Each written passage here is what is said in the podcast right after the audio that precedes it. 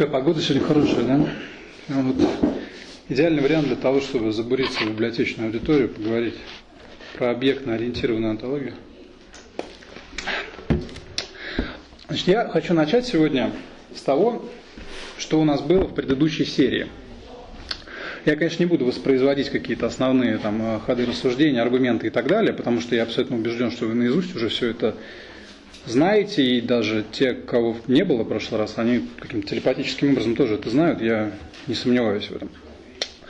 В предыдущей серии мы с вами говорили о спекулятивном реализме и о человеке, вокруг которого это движение, в общем, более-менее построено, то есть о Мису, Квинтине Мису.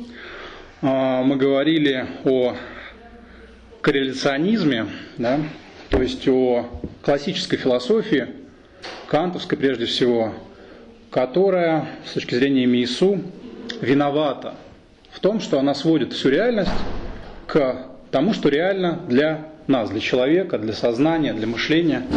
То есть всю реальность корреляционизм сводит к реальности внутри доступа человека к миру.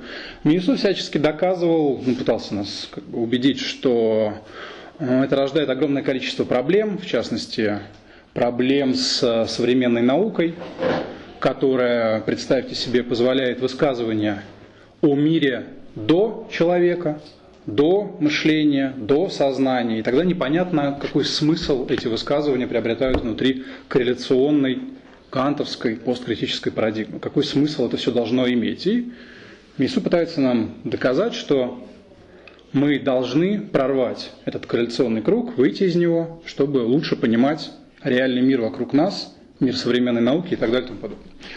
А это мы все помним. Но в прошлый раз я начал говорить о Мейсу не с Мейсу, да, и о спекулятивном реализме не, не совсем с э, той книжки, которая в центре этого движения находится, то есть не с книжки после конечности Мейсу. Я начал говорить о Грэме Хармоне в прошлый раз. Да? Я цитировал, в частности, введение в его книгу, которая так и называется, «Спекулятивный реализм». Эта книга, она скоро будет выпущена на русском языке, пока ее нет, но очень скоро будет. А, где Харман нам как раз-таки рассказывает о том, что такое спекулятивный реализм, кто эти люди, он называет четыре имени, то есть он называет Мейсу, он называет Брасье, Гамильтона Гранта и самого себя. Он говорит, что вот эти четыре человека – это люди, которые изначально а, составили ядро спекулятивного реализма. Харман говорил о всего двух вещах, которые являются общими для спекулятивных реалистов всего две вещи, не так много, да, то есть это движение, которое держится не, не абы на чем. Среди этих вещей он называл, помним, да, первое это как раз вот тот самый корреляционизм, философии доступа, доступа человека к миру, как общий враг спекулятивных реалистов. И вторая вещь, которая общая для них, для всех, так, в таком пол полушутливом, а полусерьезном тоне говорил Харман, это любовь к Лавкрафту. Их общая любовь к Говарду Филлипсу Лавкрафту о котором, наверное, сегодня еще ближе к концу тоже поговорим. Все, больше ничего общего между ними нет, говорил Харман. На этом, как вы помните, я прервал Хармана, поставил точку и стал говорить о Мейсе. А сегодня мы вернемся в ту точку и с нее продолжим говорить дальше уже о Хармане. Потому что Харман – это человек, вокруг которого собирается объектно-ориентированное движение в современной философии или теории, или гуманитаристике, как хотите. Да, главный центральный человек этого течения движения. Как Миесу был главным спекулятивным реалистом и остается, наверное, вот Харман, он главный человек в объектно-ориентированной антологии. А, итак, я, как в прошлый раз начинал с цитации, так я сейчас а, начну цитировать вот с того же места, на котором я прервался. Значит, спекулятивный реализм введения, где Харман пишет. Основная дискуссия а, развернулась вокруг того, как преодолевать корреляционизм. Он имеет в виду основную дискуссию внутри спекулятивного реализма. Итак, с точки зрения Мису, как и его учителя Алена Бадью, привилегированным методом получения доступа к первичным качествам вещей, то есть к реальным, независимым от нас качествам вещей, является математика. По мнению Рэя Брасье, другой спекулятивный реалист. Главную роль в избавлении от корреляционизма играют естественные науки, когнитивистика и философия сознания.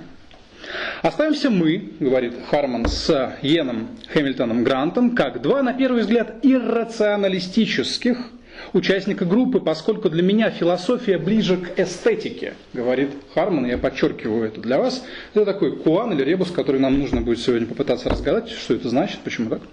А ближе к эстетике, чем к математике и естественным наукам. А Грант опирается на интуитивистские идеи ФВЕ, то есть Фридриха Вильгельма Йозефа Шеллинга и Жиля Делеза.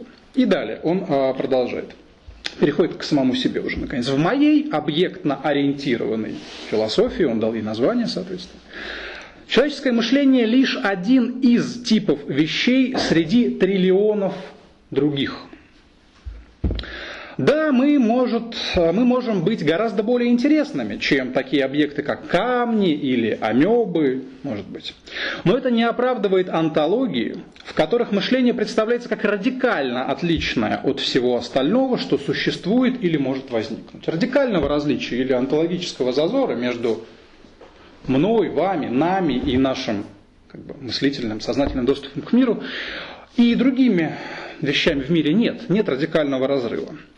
А, таким образом оправдывается, косвенно оправдывается вот эта объектная ориентация, объектно ориентированная антология или философия, ориентация на объект – на объекты в мире и на нас с вами как на объект. То есть термин субъект, который царствовал, правил философии долгое время до этого, вот в частности в коллекционизме и так далее, он уводится куда-то на задний план. Да?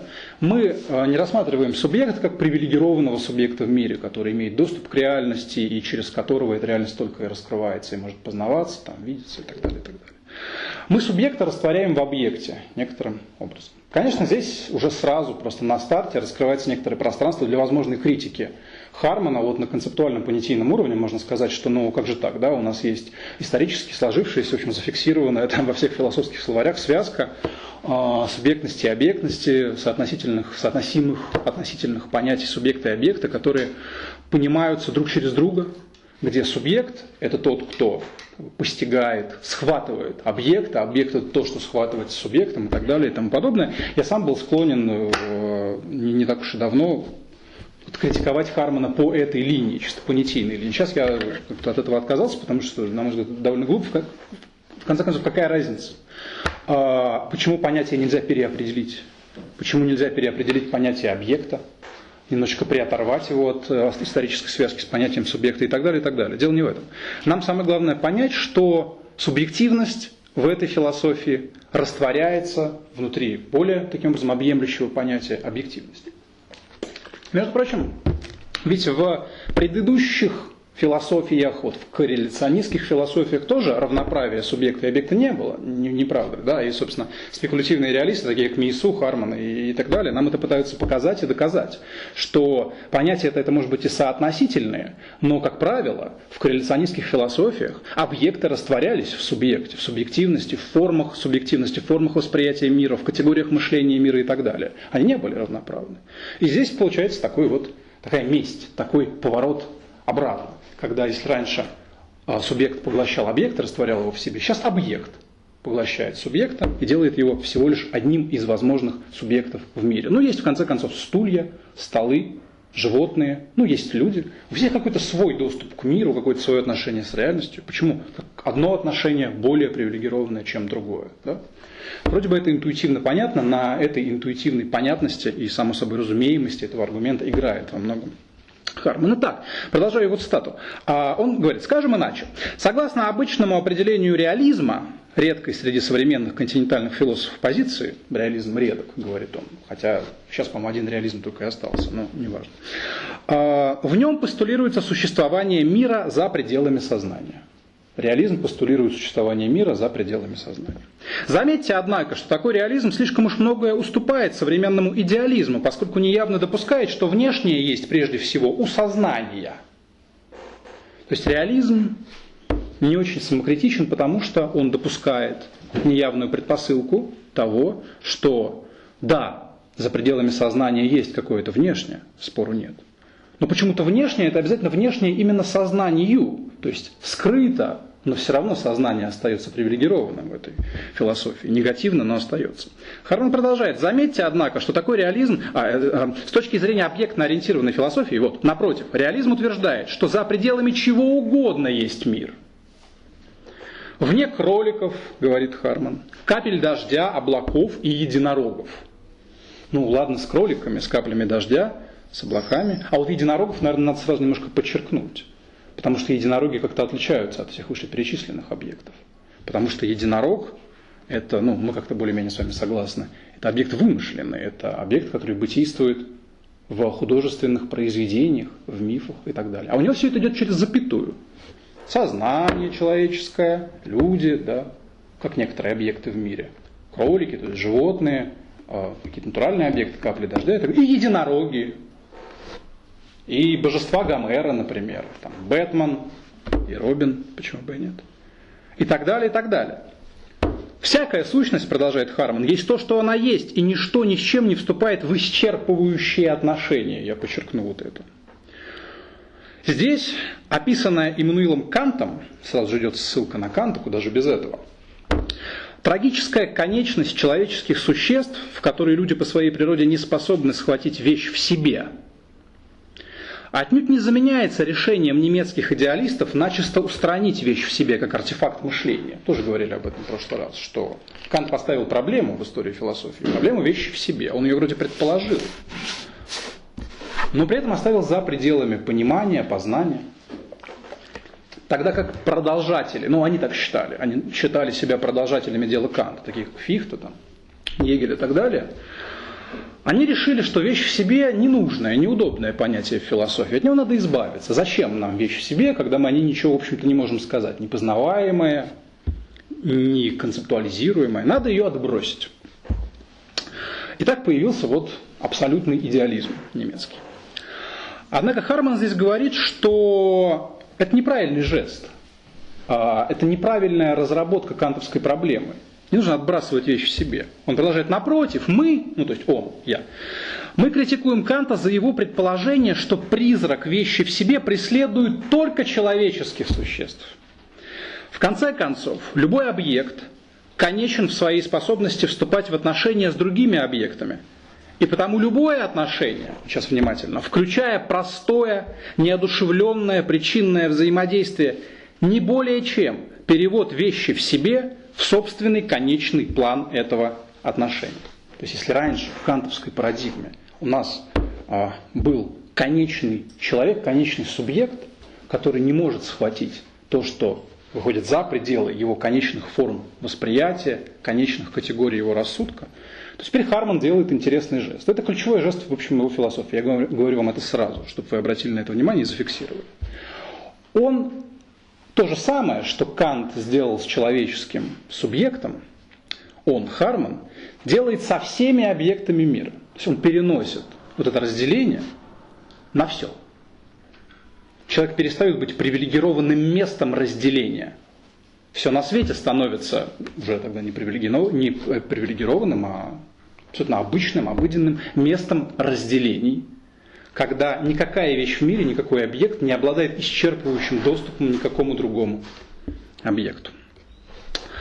А, тут нужно, конечно, подчеркнуть, что Харман отмечает какие-то заслуги Канта, он не ругает его совсем уж грубо, как иногда это принято.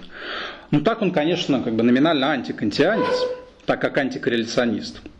И ему важно подчеркнуть это и выделить других героев в своей философии. Кант не совсем герой, Кант скорее антигерой, хотя он много у него заимствует. А герои другие. И вот он говорит, что, например, в 20 веке Альфреду Норту Уайтхеду и в меньшей степени Бруно Латуру, о котором мы говорили две недели назад, удалось продвинуться в борьбе с таксономической философией за счет рассмотрения объект-объектных отношений, как самостоятельных и независимых от доступа к ним человека. То есть он предполагает, что у него есть, у, у Хармана, прошу прощения, какие-то предшественники, которые уже проделывали что-то похожее в философии. Они, что похожее? Они редуцировали субъект-объектные отношения до объект-объектных отношений. Вот он называет Уайтхеда, это большая величина в философии 20 э, века, но не такая уж большая величина, если смотреть из нашего с вами далека, потому что он довольно плохо представлен на нашей с вами философской сцене, особо не переведен. Там, давно, давно переводился довольно большой сборник его отдельных работ, отдельных выжимок там, из работы и так далее. Но, по-моему, ни одной большой его серьезной философской работы так и не было переведено на русский. Но это у нас так, а у них Уайтхед это как бы наше все. Латур нам в этом смысле гораздо больше известен и гораздо больше его работ переведено. А, однако, продолжает Харман, их подходы Уайтхеда, Латура и так далее, жертвуют слишком многим, трактуя объекты в чисто реляционных терминах, в терминах отношений, связи друг с другом. Из-за своей враждебности к традиционным теориям субстанции они не хотят признавать, что любой объект содержит некий избыток сверх своих текущих отношений и даже сверх всех возможных отношений. Конец цитаты. Итак, Харман выделяет а, те философии, тех мыслителей, которым он наследует. В частности, Уахет с его философией процесса, в частности, Латур с его а, акторно-сетевой теорией. Но и в их философии, говорит Харман, не все гладко. Слишком многое они отдают на откуп а, чистой и абсолютной, наверное, даже реляционности своих философий. То есть они рассматривают как а, объект как то, что состоит в отношениях, обязательно состоит в отношениях. Вспомните Латура. Да? Для него объект это, э, э, это то, что является актором, то, что действует, действует, то есть вступает в отношения. А все остальное мы не рассматриваем как объект, как актор, мы вообще этого не видим и не должны даже предполагать. Только действующее для него в собственном смысле существует. Вот это Харману не нравится. Мир, который исключительно действенен, исключительно активен, его не устраивает. Он считает, что этот мир упускает что-то очень важное. Такая картина мира, точнее, упускает что-то очень важное. А именно избыток. Избыток объектности, любой объектности. Любой объект для Хармана представляет собой постоянный избыток, который остается, который постоянно находится в ситуации вычитания из любого действия, из любого акта, из любой реляции, из любого отношения. Итак, хорошо. Вот что можем сказать уже сейчас по этой длинной цитате из введения в книжку «Спекулятивный реализм». Ну, понятно, объектно-ориентированная антология, как ее мыслит Харман, это некоторая часть общего спекулятивно-реалистического проекта. Харман согласен с тем, что он наследует определенные положения спекулятивного реализма. И поэтому, прежде всего, объектно-ориентированная антология оппонирует, противопоставляет себя корреляционизму, нашему главному а, злому врагу. Здесь, правда, надо сделать э, оговорку и признать, что, ну, вроде как принимая, соглашаясь с чужой критикой корреляционизма, прежде всего с критикой Мейсу, которая, вы помните, какая хорошо разработанная, какая дотошная была критика. Тем не менее, сам Харман большого вклада в эту критику корреляционизма, э, корреляционизма не делает. К сожалению, к счастью, не знаю, но нет. А, чаще всего его спорадические, то тут, то там разбросанные атаки и нападки на корреляционизм оказываются, честно признаться, довольно поверхностными и неловкими. Ну, э, может быть, довольно, если не самая, то довольно репрезентативная его нападка выглядит следующим образом. Вот смотрите, как он это делает. Так, очень просто. А, он говорит в одном месте. Идеализм и корреляционизм по своей сути настолько неубедительны, говорит Харман, что я уверен, их поддерживают в первую очередь потому, что реализм скучен и обрекает нас на измерение физических параметров серых комков материи, лишая философию воображения.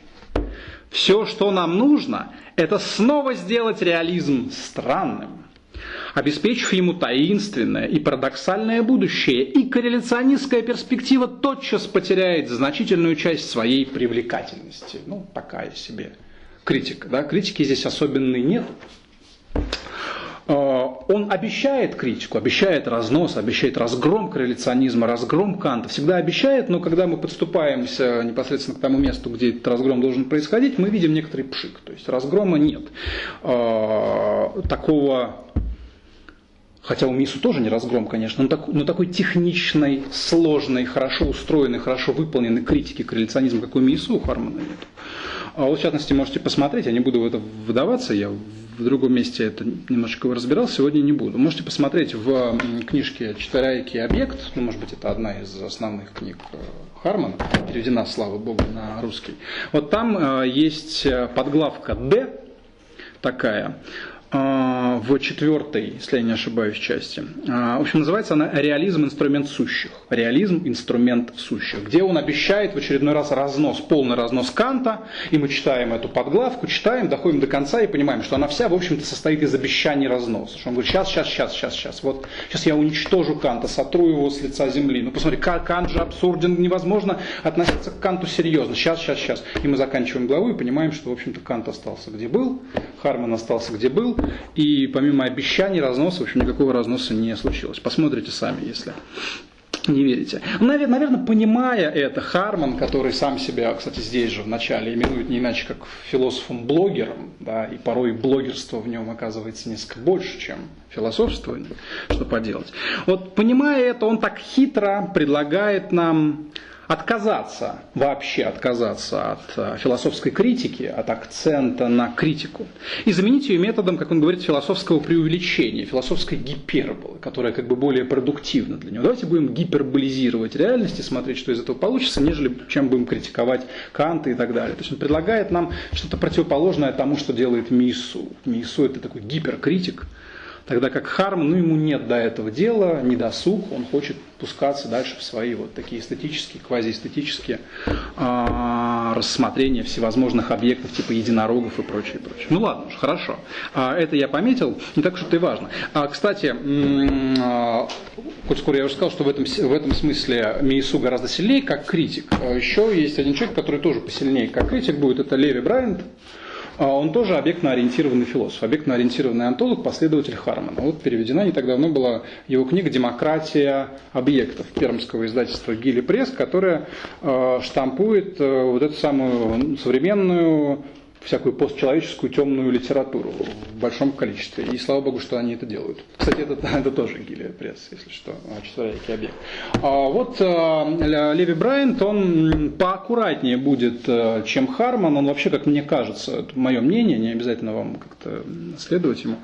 Мне кажется, аккуратнее, он, мне кажется, доказательнее, убедительнее и так далее. А правда, скорее всего, он менее харизматичен, чем Харман. И поэтому он скорее не на слуху, а вот Харман на слуху. Есть у него нем что-то такое а, яркое. Вот Брайант э, идет совершенно с другого боку, подступается к реляционизму и так далее, и совершенно по-другому подступается к реалистической философии. Он э, вводит так называемый онтологический реализм против эпистемологического реализма. В принципе, уже по самим терминам понятно, что имеется в виду. Эпистемологический реализм э, двигается от эпистемологии от познания реальности – и таким образом, как бы подспудно, оговаривает специально или нет, сводит реальное к тому, что может быть познано как реальное. А это очень похоже на тот самый корреляционизм, который мы с вами всячески критикуем. Тогда как а, Брайант предлагает противопоставить этому антологический реализм, который выводит реальное из круга вот этого корреляционного познания. Делает он это хитрым образом, он делает это через а, замену вопроса, как мы познаем объекты, вопросом, а что такое эти объекты, которые мы должны познать. По его мысли всегда присутствует некоторый онтологический избыток объектности для того, чтобы наше познание мира вообще-то должно было бы начаться. Если вы помните кантовскую философию, у него же тоже примерно такой ход и был. И, собственно, введение вещи в себе, вообще весь этот разговор о вещи в себе, во многом следует э, той же самой парадигме. Кант должен предположить что-то вне нашего познания, чтобы само познание, сами акты познания ну, были чем-то интеллигибельным, умопостижимым, потому что, ну хорошо, мы постигаем мир в таких-то формах, в таких-то категориях, но откуда вообще, собственно, берется что-то, что мы постигаем в этих формах и категориях? Мы не конструируем само, сам факт а, явления объекта в нашем сознании мы не вызываем этот факт. С нами это как-то случается. Вот эта самая контингентность кантовской философии, за которой хватается Мису. Вещи, объекты случаются в поле нашего восприятия. Дальше мы их преобразуем всячески. Но мы не вызываем их, мы не приглашаем их к э, порогу своего восприятия. Ну а дальше уже такие люди, как Гегель, например, будут контринтуитивно, но тем не менее думать, что нет, приглашаем. Мы, мы, мы и творим эту случайность, мы сами и творим эту контингентность, поэтому такая вот гегельская философия будет называться как бы абсолютным идеализмом и так далее. Да, действительно. Но Кант нет. Кант скорее оставался на позициях того, что а, Брайант называет онтологическим реализмом. Э, он, Брайант, говорит, э, что само познание нам указывает на то, что объекты не равны познанию объектов. Объект никогда не сводится к ситуации нашего познания. Он говорит об эксперименте, в частности, да? как эксперимент как чистый такой образ познания человеком мира. Всякий эксперимент, напоминает нам Брайан, э, Брайант, приблизителен – он базируется на вариациях, на пробах, ошибках, приближении к объекту, отдалении от объекта. В общем, э, эксперимент основан на кружении вокруг да около того, что таким самым образом должно как-то онтологически существовать за пределами эксперимента. Чтобы было то, вокруг чего эксперимент кружил. Иначе бы все, что мы можем знать о реальности, полностью всегда уже присутствовало в эксперименте. Значит, получается, всякий эксперимент как бы сразу всегда уже должен быть безошибочен, удачен, полон и так далее. А ученые люди вам скажут, что это, конечно, абсурд. Да? Так не бывает. Эксперимент всегда приблизителен. А, иными словами, если реальные объекты могут не совпадать с теми событиями, как говорит Брайант, которые выявляют а, их в ходе эксперимента, если реальность не совпадает с событиями явленности реальности в эксперименте, то значит реальности, реальные объекты должны онтологически существовать за пределами их познания. Или можно так еще сказать, для того, чтобы эксперимент был осмысленным, как я сказал, и как говорит Брайант, интеллигибельным, да, что то же самое, что, в общем-то, осмысленный и постижимый, а не абсурдным, да, мы должны предположить, спекулятивно, конечно, но предположить, что за пределами эксперимента обязательно существует некоторая реальность, избыток реальности, которая выявляется в событиях внутри эксперимента, всегда приблизительных, часто ошибочных, никогда не гарантированных и так далее, и так далее. Кстати, это тоже э, один из старых философских топосов э, существования ошибки в мире. А почему в мире существуют такие вещи, как ошибка? Если реальность, например, полностью исчерпывающим образом явлена нам в восприятии или в мышлении, откуда берутся такие вещи, как ошибка? И Декарт, например, и Спиноза и так далее, они были вынуждены с этим работать и были вынуждены каким-то образом доказывать это, обосновывать возможность ошибки. Представьте себе, серьезные дядьки-философы занимались тем, что они обосновывали возможность ошибки в мире. Да? Это интересно. Так, так движется Брайант в этой замечательной книжке «Демократия объектов». Хотя он тоже не, не такой вот прям сухарь, как вам могло показаться, он тоже склонен порой обходиться с корреляционизмом довольно небрежно, всячески его вышучивать и прочее. Вот в частности, где-то уже ближе к концу книги, когда у нас совсем уже извилины начинают друг за друга заворачиваться, он вводит интересный термин, который называется «малковичизм». Малковичизм. Это от слова Малкович. Малкович, знаете такой? Малкович. Джон Малкович, актер. А Брайан вспоминает фильм «Быть Джоном Малковичем», который вы, возможно, смотрели. Удивительный фильм про то, как в одном офисном здании была открыта комната, а в которую, если попасть, то вы попадете на сколько-то там 15 или сколько-то там 20 минут в голову Джона Малковича. Прямо вот натурального актера Джона Малковича. И будете видеть мир его глазами, жить его жизнью и так далее. Все бы хорошо, но самый интересный цепляющий момент фильма наступает тогда, когда к делу подключается сам Джон Малкович. Он попадает в эту комнату, которая ведет в голову Джона Малковича. И как бы Джон Малкович попадает внутрь головы Джона Малковича, и происходит вот некоторый такой как бы сдвиг, сдвиг реальности. И все, что видит Джон Малкович внутри головы Джона Малковича, это как бы Джон Малкович. И э, все там люди с лицами Джона Малковича, и они говорят исключительно слово Малкович. Они говорят Малкович, Малкович, Малкович, Малкович, Малкович, Малкович.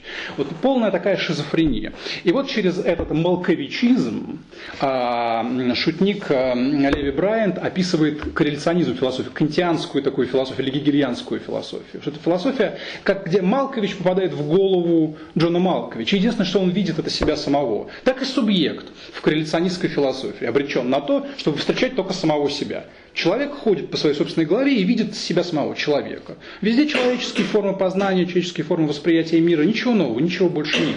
Никакого пространства вне этой комнаты абсолютного победившего малковичизма. На мой взгляд, кстати, хорошая метафора, можно ей воспользоваться. Хорошо, что Брайант ее придумал, во всяком случае. Итак, закрываем этот а, малковичистский момент а, нашей дискуссии.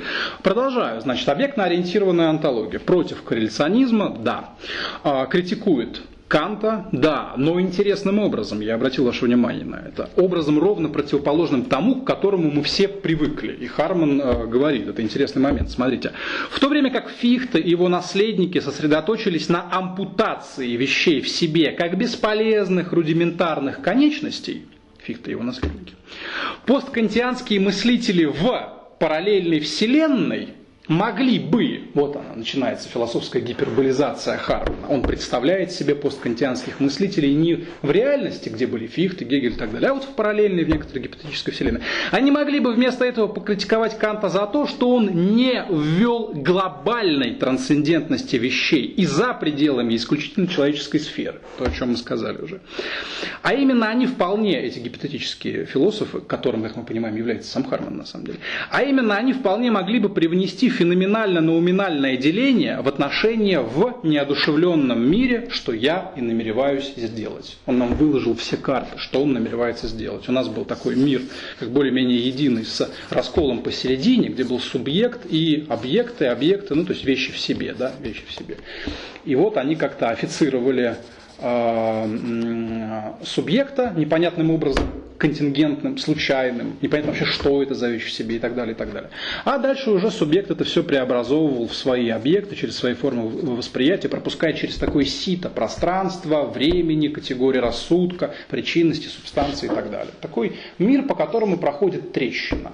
Одна часть этого мира светлая, это мир субъекта, познания, а другая затемненная вещи в себе. Непонятно, что там, непонятно. Мы можем догадываться спекулятивным образом, что есть такая штука, как вещь в себе, потому что мы же не придумываем себе объекты, они как-то до нас доходят. С какой-то другой стороны, откуда-то. Наверное, что-то там есть. Это вещи в себе, темный мир. Что делает а, Харман? Он переводит это в мир, где вот это разделение наполняет все объекты мира. Все они становятся разделенными, каждый на, с одной стороны, э, некоторую как бы, объект-субъектность, некоторый воспринимающий объект, в этом смысле и бутылка как-то воспринимает меня, и стол как-то воспринимает бутылку и так далее. И с другой стороны, на тот объект, который воспринимает этот объект, который всегда отчасти изъят из этой ситуации восприятия. Кстати, уже из вот этой картины своеобразной, такого, такого взрыва кантовского мира, а, распадения на кучу осколков, да, маленьких кантовских осколков. Уже из этой ситуации вы, самые прозорливые из вас, могут понять, с какими проблемами столкнется Харман. Потому что в целом это будут, наверное, предполагаю, те же проблемы, с которыми однажды столкнулся Кант и посткантианские мыслители. Только у Канта эта, эта проблема касалась одного единственного разрыва внутри мира. А у Хармана будут мириады и мириады этих маленьких проблемок, потому что этот разрыв теперь проходит через огромное бесконечное количество объектностей. Ну, это, это спойлер. Вы не слышали, что я говорю. Хорошо. Дальше продолжаю. Значит, против корреляционизма критикует Канта, но своеобразно кое-что берет у Канта. Далее. Объектно-ориентированная антология сближается с Мейсу, с Уайтхедом, с Латуром, говорит Харман, но во всех случаях лишь до некоторой степени. Все они в какой-то степени друзья, но в какой-то степени он от них отмежевывается. А, с одной стороны, объектно-ориентированная антология не делает ставку на математику, это мы уже поняли, поэтому с Мейсу ему не по пути. Мейсу все это дело обосновывает математически, сам попадая при этом в сложную ситуацию, потому что ведь Мейсу предполагает, что сейчас он нам докажет существование независимой реальности вне нас. Сейчас он, кстати, вы же помните, я говорил, что Мейсу изначально хотел свою философию назвать спекулятивным материализмом а потом его поправили немножко, и получился спекулятивный реализм.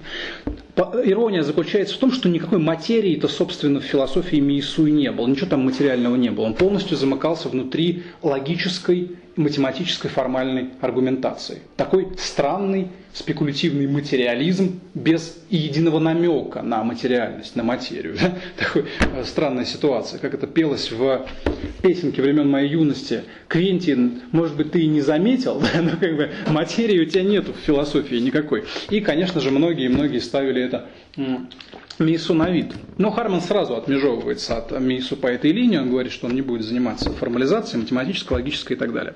Это с одной стороны. С другой стороны, объектно-ориентированная антология не считает себя версии материализма тоже. То есть от материализма тоже сразу отмежевывается Харман. Также объектно-ориентированная антология не сводится к э, таким философиям, которые базируются на понятиях акта или действия, как у Уайтхеда и у Латура. То есть, по сути, Харман пытается расчистить, расчистить абсолютно голое пространство для своего новаторского, как он считает, жеста. Он пытается отмежеваться вообще ото всех, кто был вокруг него, удаленно, приближенно, неважно. Вот давайте подберемся к, этой странной, абсолютно оригинальной, как претендует на это Харман, объектно-ориентированной антологии в два этапа. Сначала скажем, чем она точно не является и почему, а потом попробуем сказать, а чем она является на самом деле. То есть сразу скажу, чем является тот таинственный объект в центре этой объектно-ориентированной антологии. Вот смотрите, есть у Хармана одна маленькая книжка, которая нам позволит прояснить вот эти стартовые моменты. А, книжка называется «Имматериализм». Вот. А объекты и социальная теория называется. Это библиотека журнала Логос. В этой книжке в материализме, ну по названию уже более-менее понятно, куда он будет двигаться. А в этой книжке важно прежде всего то, что в ней Харман проводит вот это самое отмежевание от прочих теорий. И проводит очень ловко. Это, с одной стороны, более-менее классический материализм, от которого он отмежевывается, а с другой стороны, вот акторно-сетевая теория, философия акта, философия действия. Вот, к примеру, он пишет, акторно-сетевая теория, АСТ, да, предлагает плоскую антологию, в которой реально все, что угодно, если оно действует. И с одной стороны, это хорошо, что она предлагает плоскую антологию, антологию некоторого объектного, объектного равноправия, потому что это то, что и Харман добивается, безусловно. Но плохо то, что эти объекты должны обязательно действовать, они не могут скрываться от действия, они не могут быть изъяты из действия. А, и Харман пишет. В другом смысле АСТ совершенно упускает объекты, не признавая за вещами никакой скрытой глубины и сводя их исключительно к их действиям. Конец цитаты. Однако ведь объекты, и вот здесь вот внимание, могли бы, говорит Харман, во многом здесь повторяю, воспроизводя аргументацию Брайана, о которой я уже сказал, объекты могли бы действовать иначе, не так, как они действуют сейчас. Могли бы, наконец-таки, просто бездействовать, при этом вроде не исчезая из мира. То есть их проблематично сводить а, к действиям, к одним только действиям. Сведение объектов к их действиям, а, к чему в целом тяготеет акторно-сетевая теория, и, конечно, ей постоянно прилетало за это, вот это сведение превращается в довольно безумную такую картину мира, которая бешено расширяется, потому что по-другому действующий объект – это как бы уже другой объект. По-другому действующий «я» – это уже не совсем «я» получается внутри акторно-сетевой теории, это уже кто-то другой. Ну, такая шизофреническая картина мира, и понятно, почему Харману не очень хочется с этим соглашаться.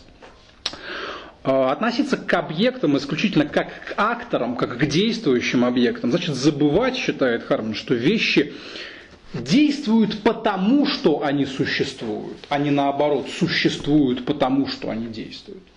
Вот акторно-сетевая теория вроде бы пытается нам сказать, что объекты существуют потому, что они действуют. Хармана это не устраивает.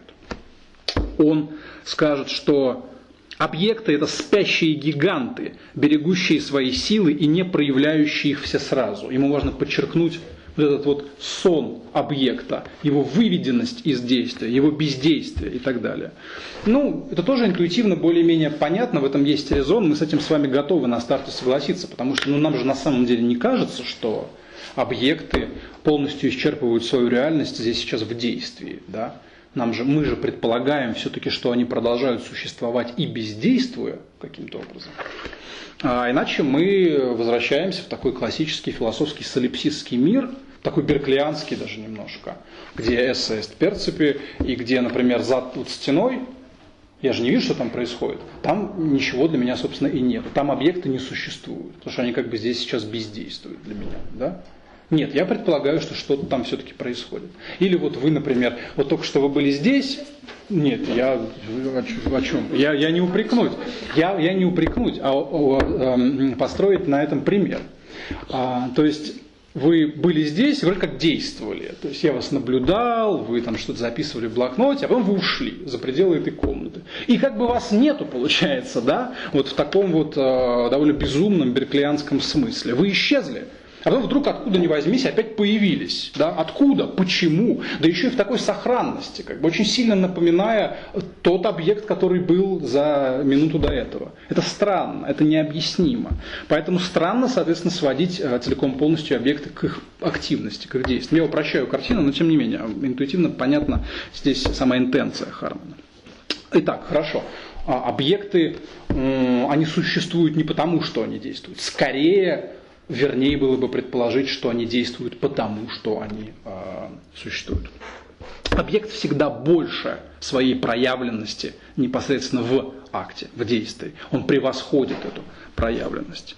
В этом, наверное, и достижение, с одной стороны, но с другой стороны и проблема объектно-ориентированной философии, с которой мы скоро столкнемся. Итак, Харман пишет, продолжает, точнее, объектно-ориентированная антология относится к объектам одинаково, независимо от их размеров, и рассматривает каждый в качестве избытка, опять же, избытка, превышающего свои отношения качество и действие. Объект всегда что-то большее. И вот это, наверное, главное отличие ООО, объектно-ориентированной антологии, вот этот отказ от редукционизма, от сведения объекта к чему-то, например, наблюдаемому, к чему-то активному, от редукционизма в объяснении объектов, которые Харман так удачно, наверное, более-менее удачно каталогизирует и объясняет следующим образом. Описывает так. Смотрите, есть, говорит он, вот в имматериализме, только два основных вида знания о вещах.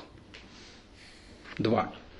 Можно объяснять, из чего вещи сделаны, или объяснять, что они делают – из чего вещи сделаны или что они делают. И вроде как все.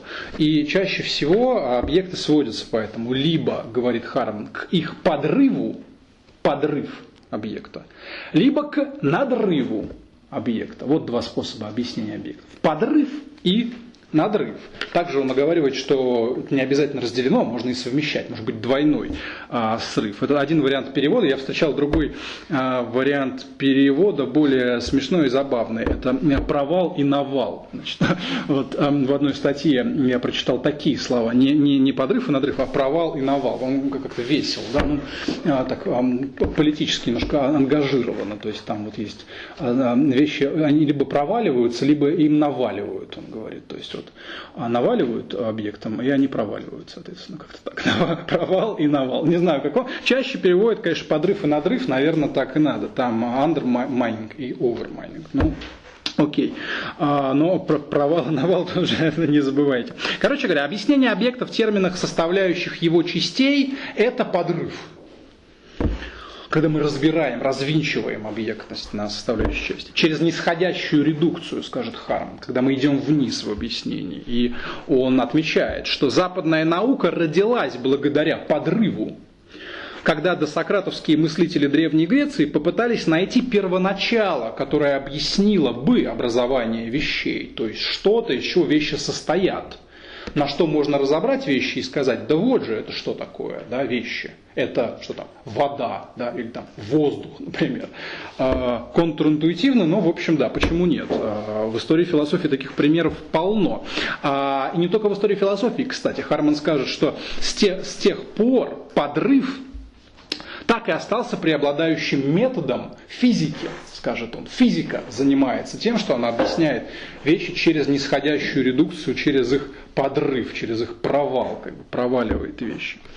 А, мы с вами прекрасно понимаем, в чем проблема такой нисходящей редукции. У нее возникают большие сложности с объяснением если вычурно говорить, того, что называется эмерджентностью вот, в той же науке, да, то есть возникновением чего-то нового из, из того же самого. Грубо говоря, если мы все объясняем через воду, все вода, да, но откуда тогда берется разнообразие невероятное объектов в мире, причем не только единичных объектов, но и классов, и видов объектов, объектов, которые обладают совершенно разными а, онтологическими способами существования, например, а, вещей материальных или мыслей, или элементов языка и так далее. Откуда все это может взяться из одного и того же, не совсем понятно. Ну, требуется какое-то серьезное дополнительное объяснение. Во всяком случае, одним подрывом мы здесь не обойдемся.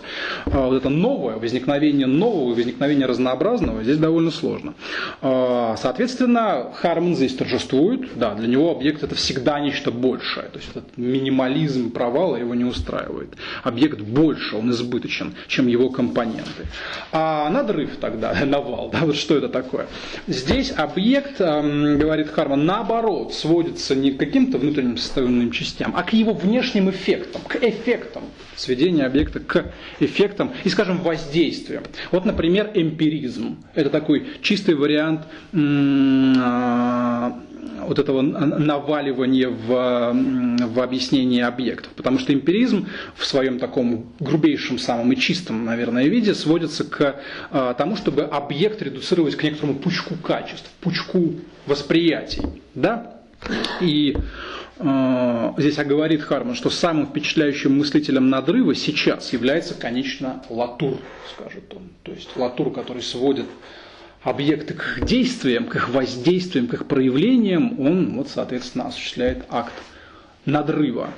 Э, итак, резюмируем этот момент вместе с Харманом. Э, он пишет, выступающие против объявления объектов основным предметом метафизики не имеют иного выбора, Объект либо подрывается снизу, либо надрывается сверху. Третьего не дано. Он либо сводится к некоему простейшему началу, лежащему где-то в самых глубинах, либо изображается как ложное мистическое дополнение, которое вполне можно заменить непосредственно данным. Как я уже сказал, говорит Харман, манизм, доиндивидуальное, а также изначальный поток или различие, вот угадывайте, в кого метит здесь господин Харман, все это жесты подрыва не способны заменить собой объект. Я также предположу, что в равной степени такие надрывающие течения, как идеализм, корреляционизм, реляционизм вместе с эмпирическим пучком качеств, аналогично не способны заменить объект – ни то, ни другое объекта не схватывает. А надо бы схватить, говорит Харман. В всяком случае, он нам предлагает такое схватывание в будущем. А, но, говорит он, стоит ненадолго уделить внимание и третьей альтернативе. И, как ни странно, третья альтернатива называется материализм для него. Вот мы это слово еще не употребили, да, мы говорили там об эмпириках, о досократиках и так далее. А вот материализм это что? Материализм, говорит Харман, стоит особняком, поскольку он не просто подрывает или надрывает объект, а совершает оба этих маневра одновременно. В этом смысле материализм оказывается исконным врагом всякой объектно-ориентированной философии. Конец цитаты.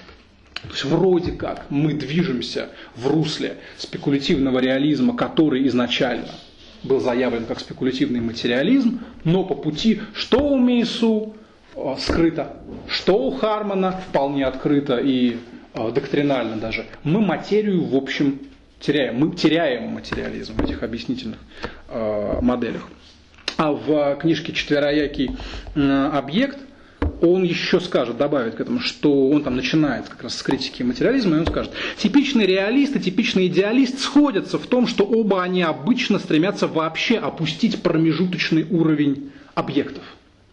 Срединное царство, как если бы мы позаимствовали выражение у Латура, мы бы сказали срединное царство объектов. У него было срединное царство акторов, но здесь Харман выгоняет Латуру из этого Срединного царства, выгоняет его куда? На верхний этаж, на этаж надрыва. Да? А Срединное царство теперь резервирует за самим собой, за своим миром объектов, да, пытается хозяйничать в нем самостоятельно. Либо говорят, что существует фундаментальный уровень природных начал, который объясняет существование объектов, либо заявляют, что объекты это не более чем пучки черт, манифестирующиеся напрямую наблюдателем. Замечательно. И далее Харман сетует в, уже в имматериализме, да, продолжаю, сетует, что э, интерес к объектам сегодня часто путают с материализмом, поэтому нужно это размежевание производить и отграничивать его от материализма. Это не одно и то же. Интерес к объектам не равен интересу к материальному.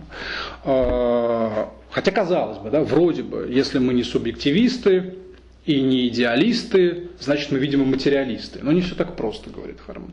А материализм в моде, он приводит аксиомы современной версии материализма. Сейчас мы узнаем, о какой именно философии он говорит. Смотрите, он приводит аксиомы современного материализма. Все постоянно меняется утверждает современный материализм. Все разворачивается в непрерывном градиентном пространстве, а не в пространстве четких границ и порогов. То есть все как бы смешивается одно с другим. Все контингентно, вспоминаем Мису. Мы должны сосредоточиться на действиях и глаголах, а не на субстанциях и существительных. Далее. Вещи рождаются в наших практиках, поэтому у них нет никакой предшествующей сущности. То, что вещь делает, гораздо интереснее того, что она такое. Еще. Мышление и мир никогда не существуют раздельно, поэтому между ними разворачивается внутридействие, а не взаимодействие. Еще. Вещи множественные, а не единичные. И мир исключительно имманентен, и это хорошо, так как любая трансценденция репрессивна. Ну, мы прямо узнаем здесь что-то, очевидно. Во всяком случае, постоянным цитированием одного и того же набора слов, одного и того же набора терминов мы узнаем определенную философию, очень влиятельную последние лет, я не знаю, 50, наверное, да? Ну, 40 точно. Значит, имманентная, множественная, да, вот плюраль потоки, течения и так далее. Очевидно, что речь идет о делезианстве. Очевидно, что здесь атака проводится на делезианство. Под рубрикой современного модного материализма вообще, то есть не напрямую, так немножко из-за угла, Харман атакует э, Делеза, и это очень заметно. У него с Делезом действительно сложные отношения. Кстати, видимо, надо постоянно их сопоставлять друг с другом. Вот у Брайанта не такие уж сложные отношения с Делезом. У него с Делезом хорошие отношения. А он его берет в качестве союзника. Вообще Брайант интересен тем, что он в качестве союзников берет абсолютно неочевидных каких-то мыслителей, самых разных и в большом количестве. И Делез у него здесь оказывается союзником. И, прошу прощения, Лакан тоже, потому что сам Брайант приходит из мира лакановского психоанализа. Он им позанимался, потом ему надоел лакановский психоанализ, и все, он стал заниматься объектно-ориентированной философией. Николаса Лумана, системную теорию, теорию информации и так далее. Вареллу, Матурану, он все берет в качестве союзников. Удивительно всеядный автор, поэтому еще раз предлагаю вам его почитать. У Хармана не так. Харман наоборот работает. Он скорее отбрасывает э, мыслителей. Ему не нужны союзники, ему скорее нужны враги. Это тот тип философа, который скорее более продуктивно будет действовать через размежевание, через определение врага, нежели друга, тогда как Брайант в рамках той же самой объектно-ориентированной философии скорее будет искать дружбы, союзничества и так далее. И так далее. Удивительные два м, товарища. Вот это модный современный материализм под маской делезианства или наоборот делезианство под маской материализма. Однако Харман говорит, что такой вот материализм на самом деле не объясняет объекта, не объясняет объектности. Делез упускает объектность. Такой материализм делезианский редуцирует объектность. Как мы уже видели с вами, кстати, только что подрывает его или надрывает его, или делает то и другое сразу же. Что нам тогда делать? Как нам пытаться схватить объект? Через что?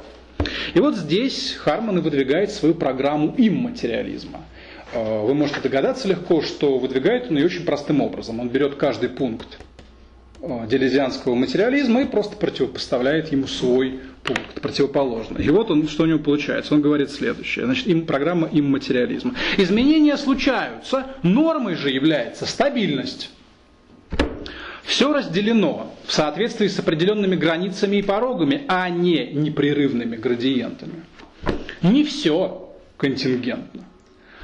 Субстанции существительные имеют приоритет перед действиями глаголами, но это совсем уже нетерпимо с телезианской точки зрения.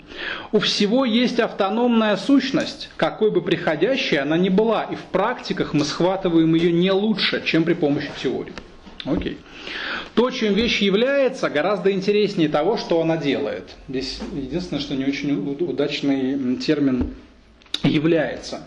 Я, к сожалению, этот, это место не сравнивал с оригиналом, не знаю, что у него там, но в переводе точно не очень хорошо, потому что является, явление, да, это вот как раз кантианский термин, и в этом смысле не так очевидна разница между явлением вещи и тем, что она делает, потому что вещь делает как раз то, что ну, в кантианстве, скажем, является нам. Поэтому, наверное, лучше было бы сказать так, то, что вещь есть, что она чем как она бытийствует, бытие вещи, как бы скажем так, да, гораздо интереснее того, что она делает, как она проявляет себя. Это я немножко подправляю.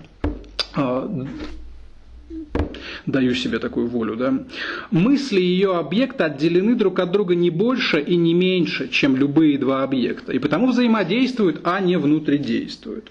Вещи единичны, а не множественны.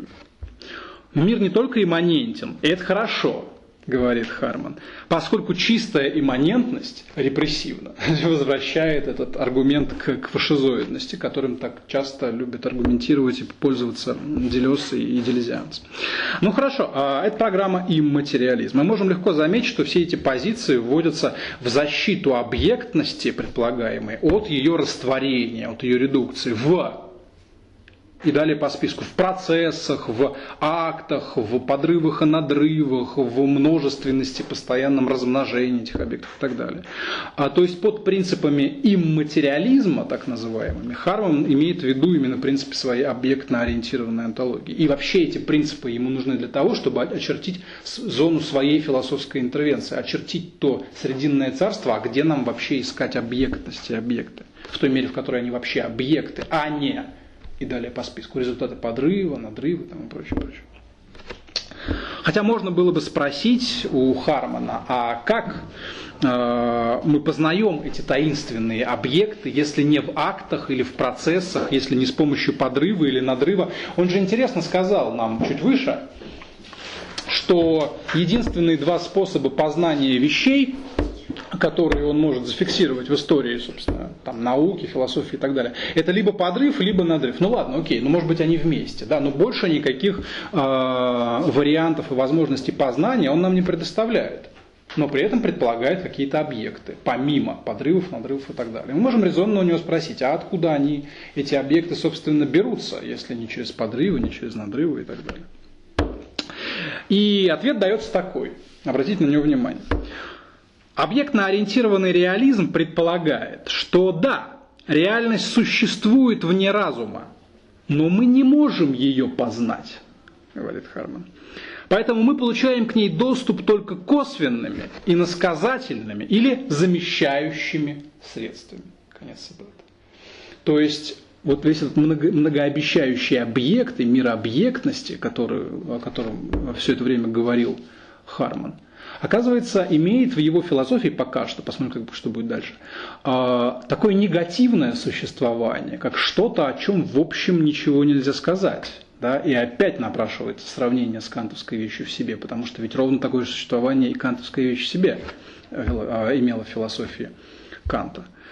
А, это похоже на то, что говорил Брайант об экспериментальной деятельности и о том, что для того, чтобы осмысленно вести экспериментальную деятельность, мы должны предположить существование какой-то, какого-то реального объекта вне эксперимента. Но обратите внимание на модальности, на термины. Предположить спекулятивно предположить, да, вычесть из всего, что нам реально дано, некоторый избыток, который нам никак не дан. Мы о нем ничего не знаем, мы только предполагаем, что он есть. Вот через это вычитание постоянное, постоянную апелляцию к избытку и будет работать объектно-ориентированная антология, что у Хармана, что у Брайанта.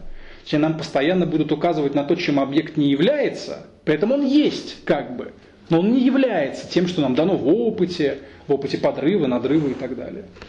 То есть объект ведет здесь такое настоящее мистическое существование, во многом напоминая нам э, о старой доброй или недоброй, я не знаю, негативной теологии в христианстве, да, которая говорит о, о Боге как, как о чем-то, что не не дано, не воспринимается, там, небольшое, не маленькое, там, непонятное не непонятное и так далее.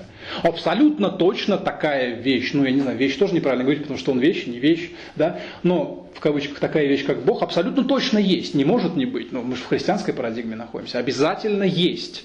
Но что это такое и как оно есть, мы сказать не можем. Мы можем только бесконечно повторять, что оно не есть.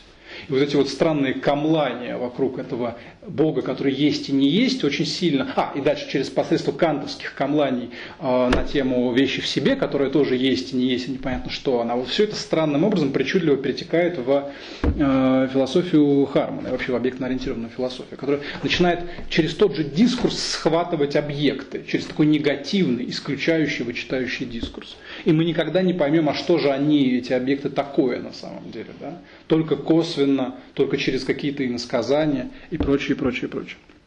Конечно, многих это может разочаровать, а кого-то наоборот а, сильно порадовать, потому что кто-то, может быть, любит такой мистический ореол в философии. Это же темная философия, в конце концов, она должна быть такой мистической.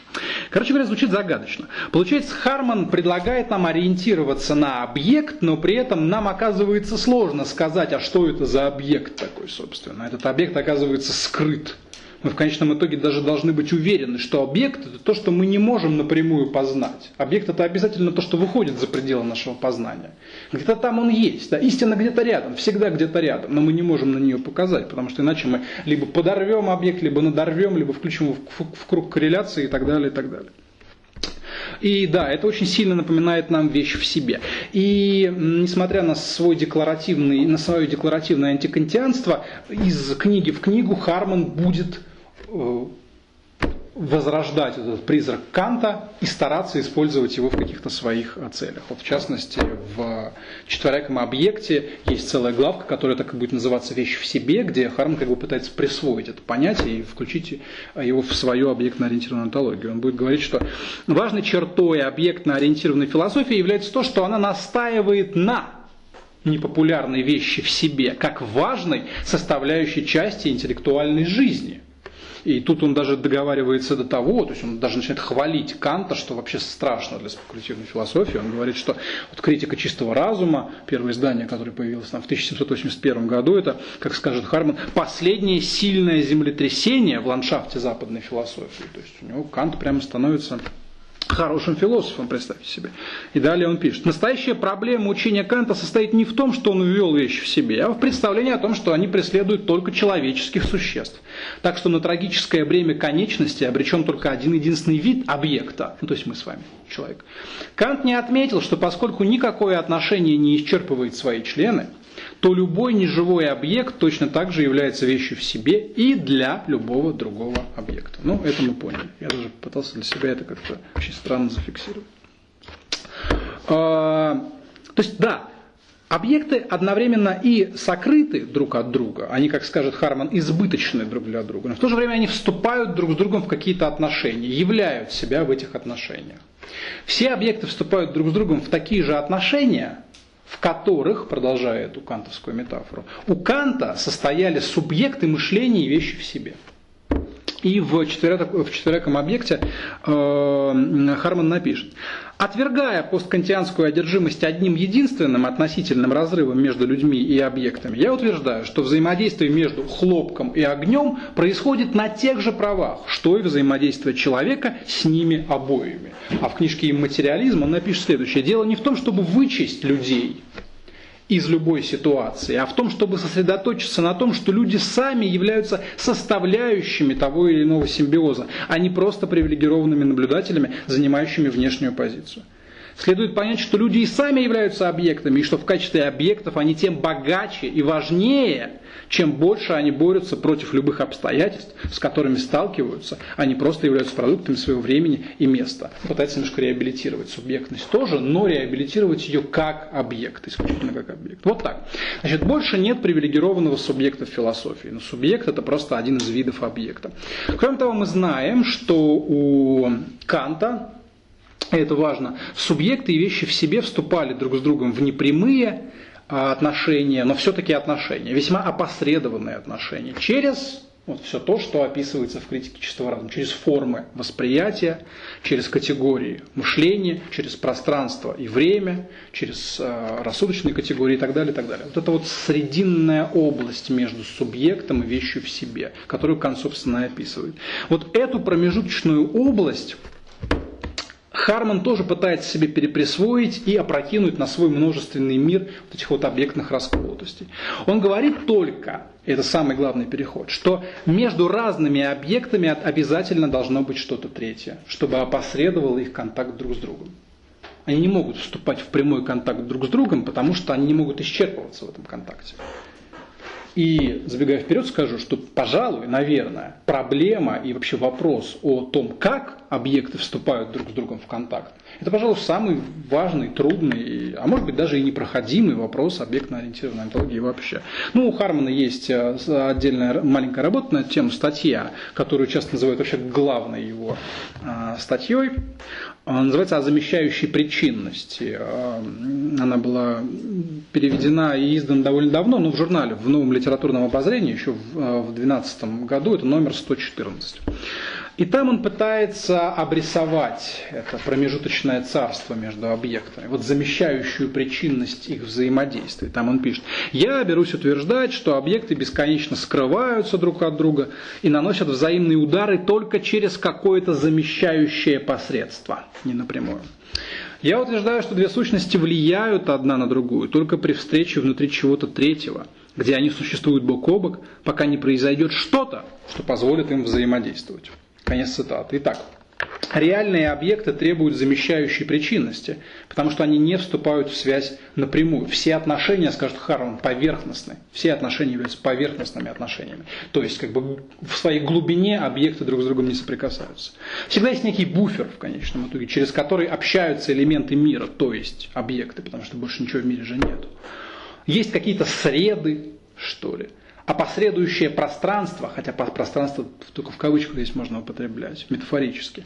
Вот все то, что было феноменальным у Канта, вся эта феноменальная область, область явленности нам э, объектов, Это может быть, например, буквальное пространство, то есть категория, э, то есть форма восприятия пространственная, в э, либо время, например, да и так далее. Вот э, в, среда, буфер, в котором сталкиваются вещи, или, к примеру, это может быть язык, как опосредующее пространство, через которое взаимодействуют человеческие субъекты и так далее. Самое главное нам понять, что все эти среды и буферные зоны непрозрачны и не нейтральны. Они сами по себе объектны они как-то меняют и преобразуют другие объекты, как наши чувства и эмоции преобразуются в языке. Не знаю, насколько удачен здесь пример языка, мне кажется, он довольно удачен.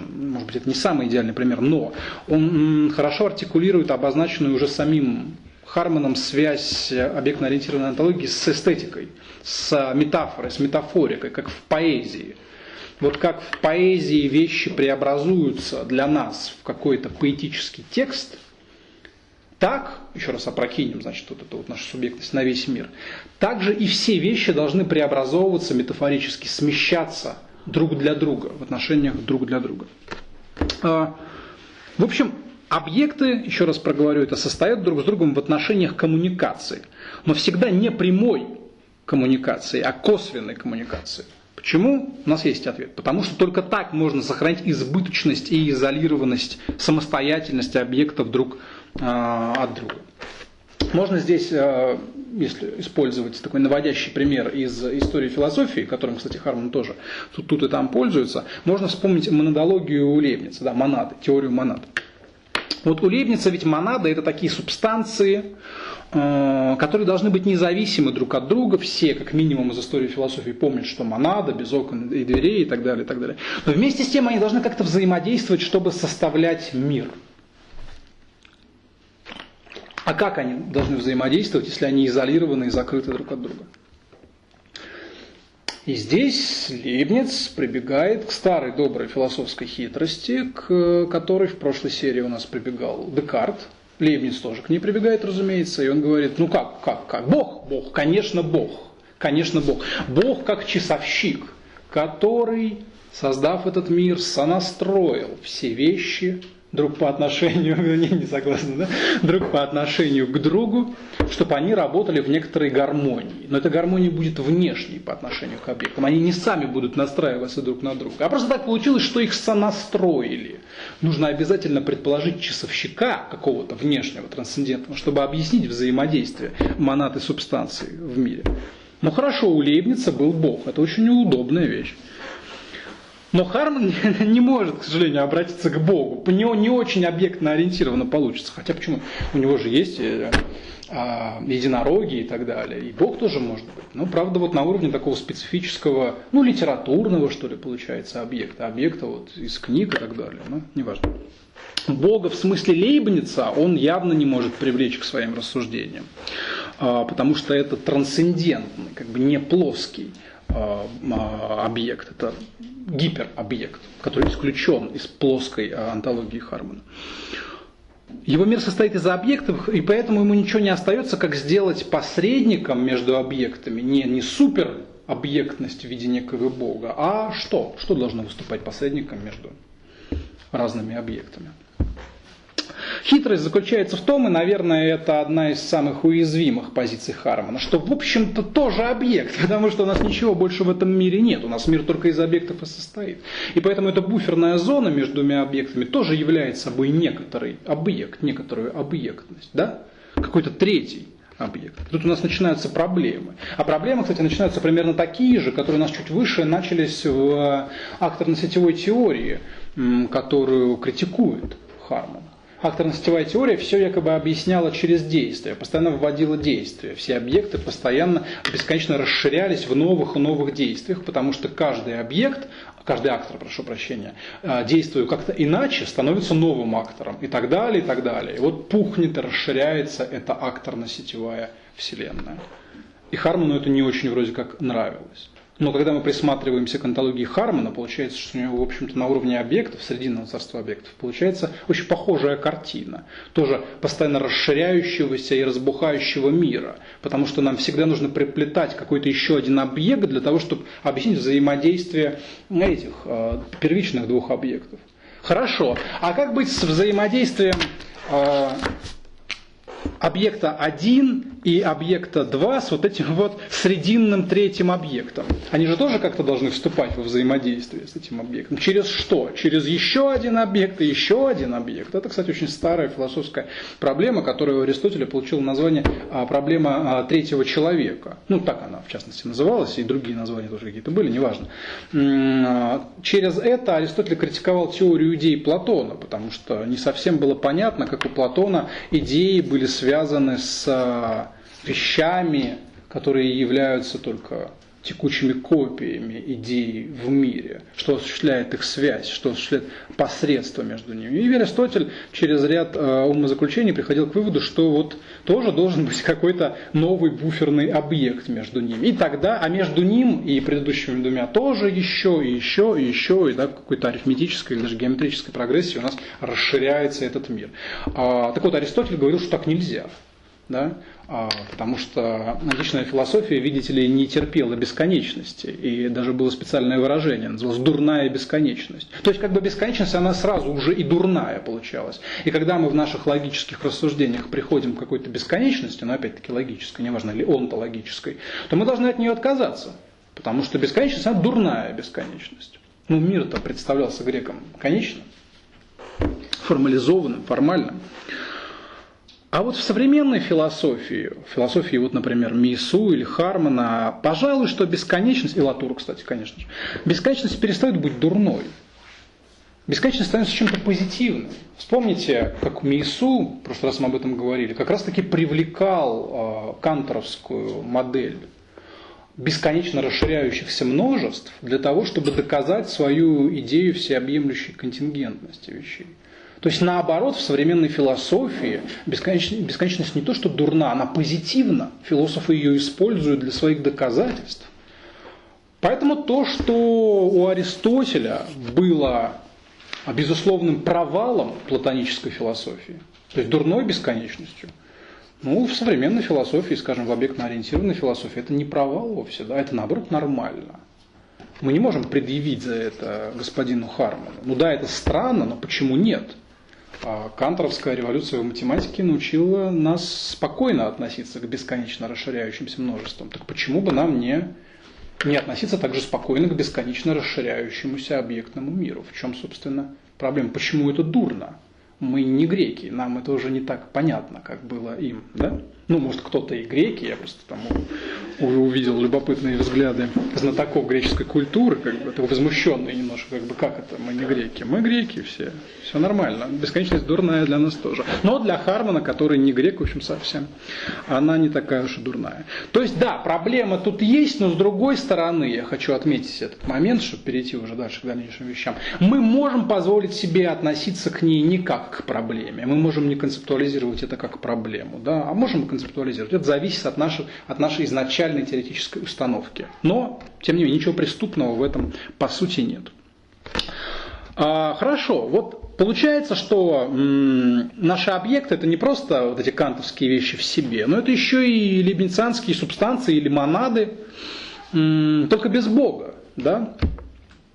И в в своем выступлении, в своем докладе под названием «Сети и ассамбляжи. Возрождение вещей у Латура и Деланда» Харман скажет, подтвердит эту интуицию, вот эту вот аллюзию на Лейбниц. Он скажет, объектно-ориентированная философия пытается исправить несправедливость, возвращая объекты в центр философии, где они пребывали когда-то в образе субстанции или монады, скажет Харман. Конец цитаты. То есть он напрямую отсылается к Лейбницу, к его терминологии и говорит, что сейчас в своей объектно-ориентированной философии он осуществит такое возвращение к монодологии Лейбница. Только я еще раз повторюсь, без главного, может быть, элемента лейбницевской системы, а именно вот бога-часовщика, который все это сонастраивает.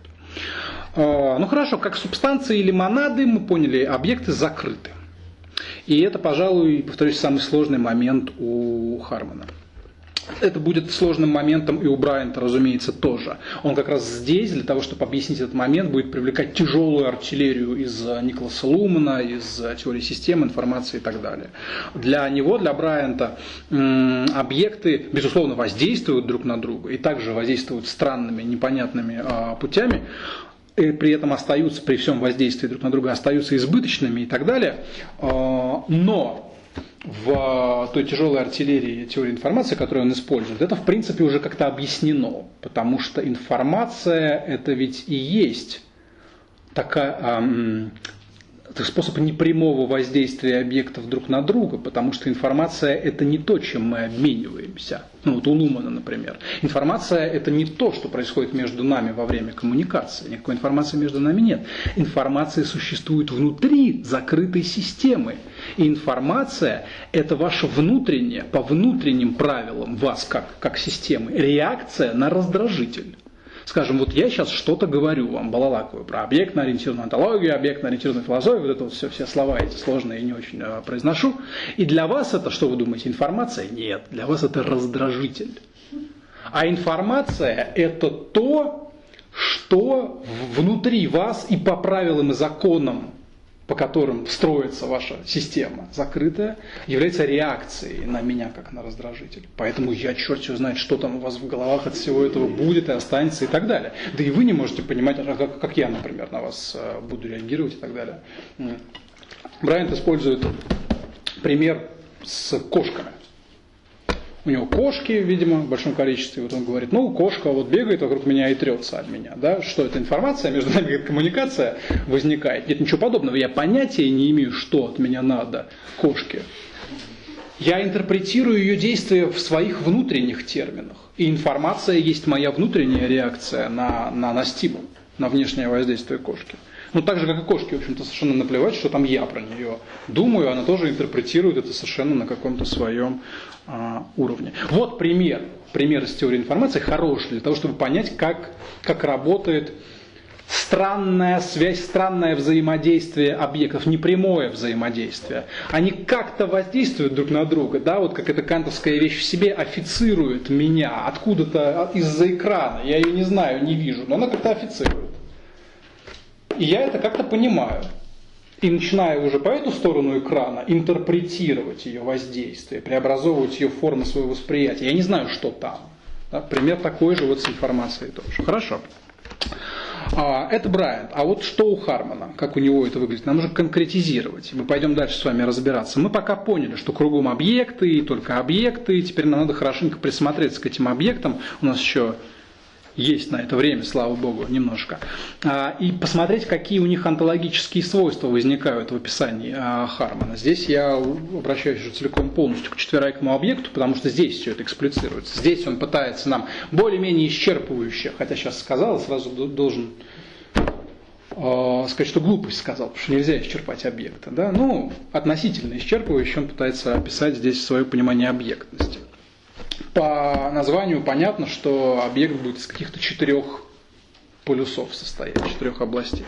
Сам он к, к этой книжке относится тоже с, с особенной симпатией, говорит, что вот четверякий объект это наиболее сжатое описание моих философских идей, говорит Харм. Значит, вдохновение, вдохновение для этого сжатого описания он черпает в истории философии, а еще точнее в философии Гуссерля, с одной стороны, и с другой стороны в философии Хайдегера. Тут даже есть подзаголовок книги «Метафизика вещей после Хайдегера». Почему-то не после Гуссерля, а вот именно после Хайдегера. Это, наверное, объясняется тем, что Харман вообще профессионал по Хайдегеру, насколько это возможно физически физически. А, он диссертацию писал по Хайдегеру, и у него вот книжка, я так понимаю, на, если я ничего не путаю, на основе этой диссертации, или прям непосредственно текст диссертации, книжка о Хайдегере, которая называется Tool Being, то есть инстру, инструментальное бытие, инструмент бытия как бы. Вот там он интерпретирует знаменитое место из бытия времени, где Хайдегер описывает собственно, бытие вещей как инструментов, инструмент анализ проводит. А эта книжка не переведена на русский, но вот здесь тоже об этом сказано, поэтому можете почитать. Но, но это Хайдегер, к нему мы сейчас придем. Сначала Гуссер, сначала Гуссер. Вот в главе второй, которая называется «Чувственные объекты», чувственные объекты, Харман разбирает нам Гуссерля. Значит, кто такой Гуссерль для Хармана? Он объектно ориентированный идеалист – То есть и хорошо, и плохо. Хорошо, что объектно ориентированный, но плохо, что идеалист. То есть что-то у него можно взять, но надо будет это все переработать. А, нас не устраивает то, что он идеалист. Да? И Карман пишет, за исключением независимого, прошу прощения, за исключение независимого естественного мира из пределов философии, Гуссерлю приходится заплатить страшную цену. Заплатить цену за это исключение. Совершаемое им заключение мира в скобки – грубый идеализм, к сожалению. Он сводится к тому, этот идеализм, что цитирую Хармана, реальность объектов всецело обусловлена явленностью. То есть вот наш диагноз. Мы поняли. Гуссерль самый настоящий законченный корреляционист. Для него реальность объектов исчерпывается явленностью объектов для, для кого? Ну, для Гуссерля, да, для, для наблюдателя, грубо говоря. Для сознания, для, для, для эго. Но, говорит Харман, есть но. Вознаграждением за то, что он упустил, можно считать замечательную способность рассматривать восприятия как подлинные реальности, а не изничтожать их в пользу их физических или нейронных оснований. Конец цитаты. То есть Густав хорош тем, прежде всего, что он не осуществляет подрыва, он не подрывает действительности, он видит в э, своей рефлексии объекты сложнее, чем их пытается увидеть, скажем, наука, скажем, физика, с точки зрения Хармана. Непонятно, насколько он э, там, хорошо и адекватно проникает внутрь современной ему физики, так упрощает немножко, ну ладно, хорошо, тем мы готовы с этим согласиться. Да, для Гуссерля э, объект хоть и дан в сознании, но он дан в сознании как что-то более хитрое, сложное, комплексное, интересное, чем вот в различных философиях и науках, которые основаны на подрыве. Значит так, Гуссель такой идеалист-корреляционист, но он, по счастью, избегает подрыва объектов. Поэтому из его описания объектов мы можем выудить кое-что полезное. И, собственно, чем Харман занимается. А что это такое? Что, например? Возьмем знаменитый пример, классический, с наблюдением водонапорной башни у Гуссерля. В голове можете заменить его на наблюдение чего угодно. Вот, пожалуйста, вот напорная башня, бутылка с водой. Можете наблюдать бутылку с водой, если хотите. Гусар наблюдает башню, он как бы масштабнее подходит к вопросу. А вот здесь, в этом наблюдении, когда мы смотрим, например, обходим ее, смотрим с одной стороны, с другой стороны, здесь под таким бликом солнечным, там без блика, вот мы изучаем эту водонапорную башню, она в длящемся опыте нам постоянно открывается каких-то новых своих граней и так далее, и так далее. Здесь, а, утверждает Харман, обнаруживается обнаруживается разлом между различными вот одномоментными переживаниями разных ракурсов, оттенков и аспектов наблюдаемой башни, с одной стороны, и тем, что это все-таки башня, да, она не становится новой, как мы могли бы подумать у Латура, например, когда башня бы по-разному воздействовала на нас, это была бы новая башня, да, мы до этого не скатываемся, нет, это все та же самая башня, все та же самая бутылка, хотя посмотреть на нее можно под разными углами, увидеть вроде как разные. А, то есть разрыв, разрыв происходит в нашем опыте между различными ракурсами и оттенками объекта и тем, что мы предполагаем этот объект единым. Единая бутылка, в которой связываются все наши ракурсы. Мы собираем их в своей э, голове, в своем восприятии, скажем. То есть объект как единое сохраняется. Харман пишет, мы всегда сталкиваемся с башней в, э, в некоем ее конкретном аспекте, обшатун, говорит он, или наброске, как его называет Гуссерль. Но такие наброски не тождественны интенциональному объекту, который манифестируется ими.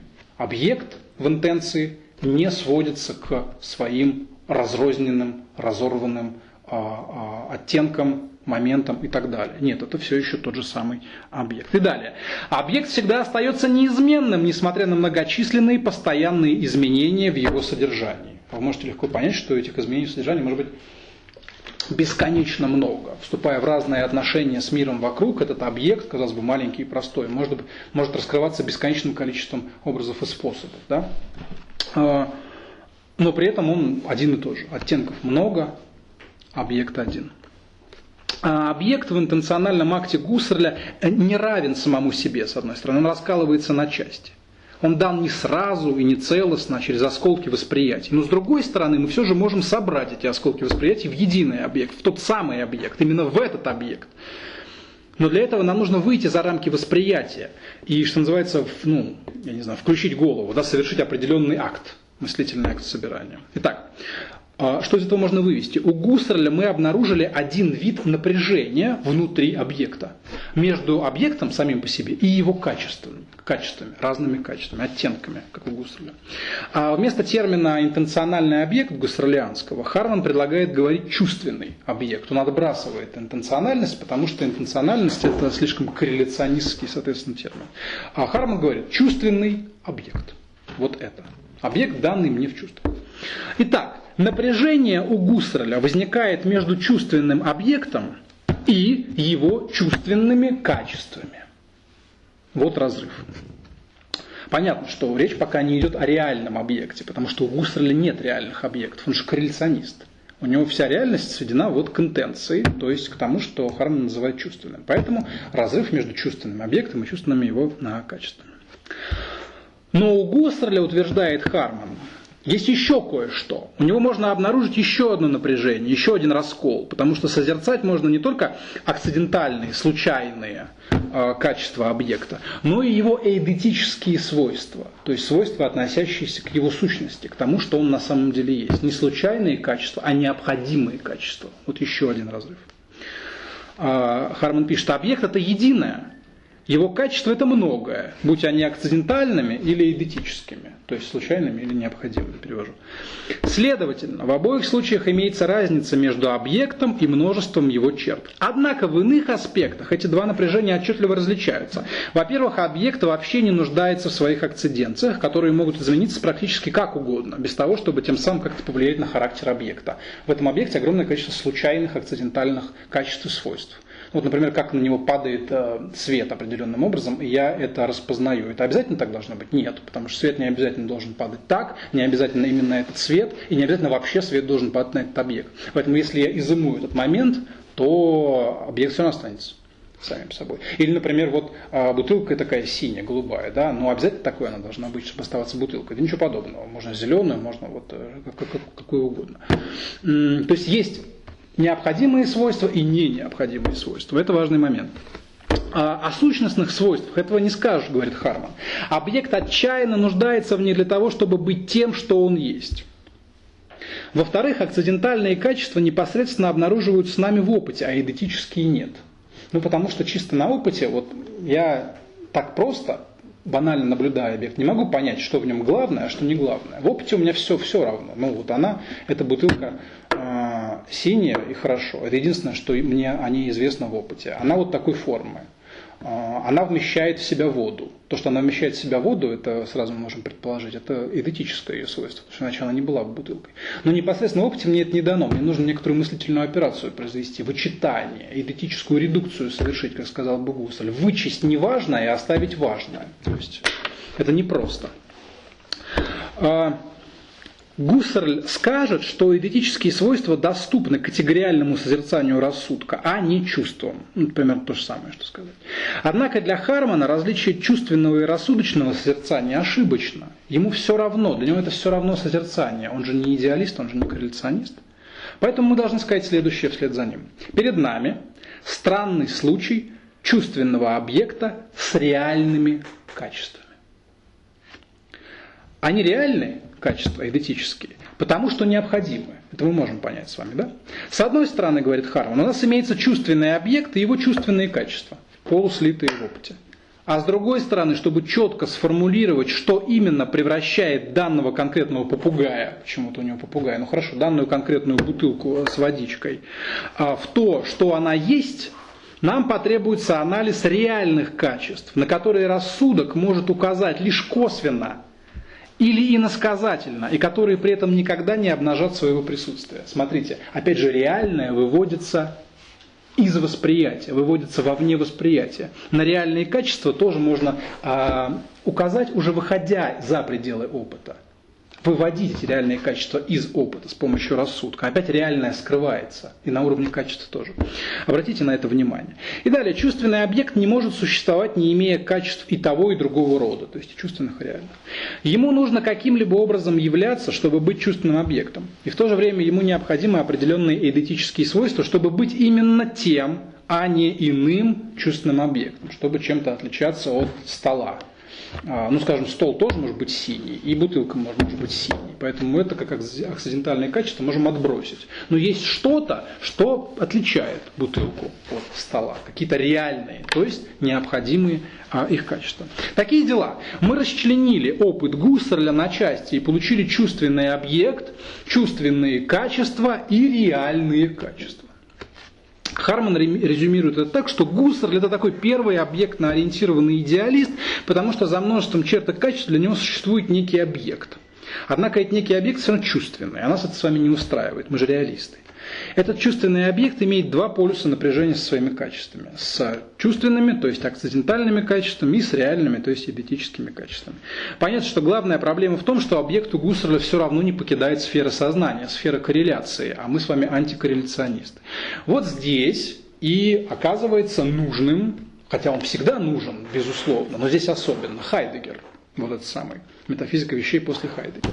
Потому что события Хайдегера в философии, в феноменологии как раз таки позволяет нам, по мнению Хармана, преодолеть этот грубый гуссерлианский феноменологический идеализм.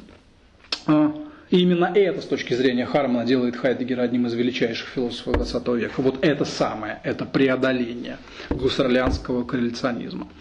Вот Хайдегер вводит такое бытие, которое не исчерпывается своей манифестацией человеку, которое превосходит человеческий опыт и превосходит э, данность сознанию становясь таким образом куда более реалистичным, чем у Густерля. Вот третья глава, она называется «Реальные объекты».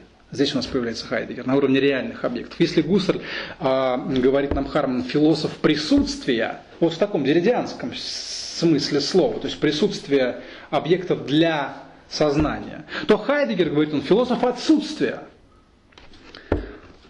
А мы уже поняли по логике Хармана, что это значит философ реального, потому что ведь реально это что постоянно должно необходимо отсутствовать в опыте, чтобы быть реальным. Его, то есть хайдегерианский инструмент анализ показывает вещи не только наличные, что называется форханден у Хайдегера, то есть не только даны в сознании, но и подручные, цуханден. И как таковые они ускользают от данности. Например, когда вещи используются, вот хороший инструмент, да, тул, тул, вот маркер. А, когда вещи используются, они отступают на потаенный задний план, а наличными становятся только при поломке. То есть, грубо говоря, если для Гуссерля все существует как бы интенционально, Хайдегер его одергивает и говорит, но мне мой инструмент, мой маркер дан интенционально только постфактум, после того, как я специальные усилия для этого проделаю. Когда я возьму его, начну его изучать, рассматривать, зачем мне это надо в моей обычной жизни, когда я использую это как инструмент.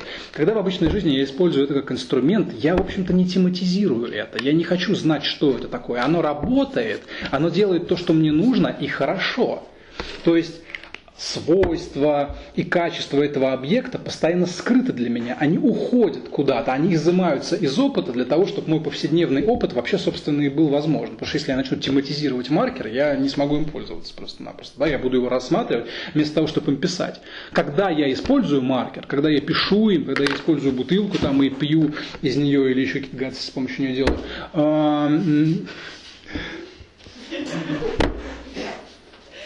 я, я, а, я, я имею дело как раз таки с реальным объектом, потому что он выведен из интенциональности, он выведен из восприятия, он реален, потому что он действует. И я не знаю, как он действует. У меня нет интенции на этот счет. Реальность опять оказывается тем, что скрыто. И необходимо должно быть скрыто, чтобы в мире что-то происходило. Например, вот рисование маркером или употребление э, бутылки по назначению или не очень.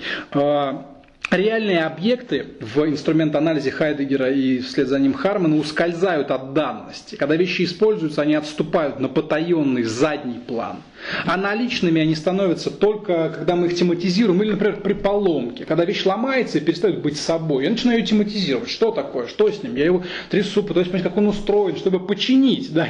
Я, во мне включается такой гусль, как бы, который хочет вернуть объект обратно в реальность. А когда я его чиню и возвращаю обратно в реальность, гусль у меня выключается и включается обратно Хайдгер. Когда мне все равно, как устроен этот объект, я просто им ну, что-то пишу, да, что-то рисую. Вот в чем дело. Чтобы работать, объект должен, чтобы, чтобы работать чтобы таким образом быть реальным, объект должен быть скрыт, не тематизирован, не понят, не узнан.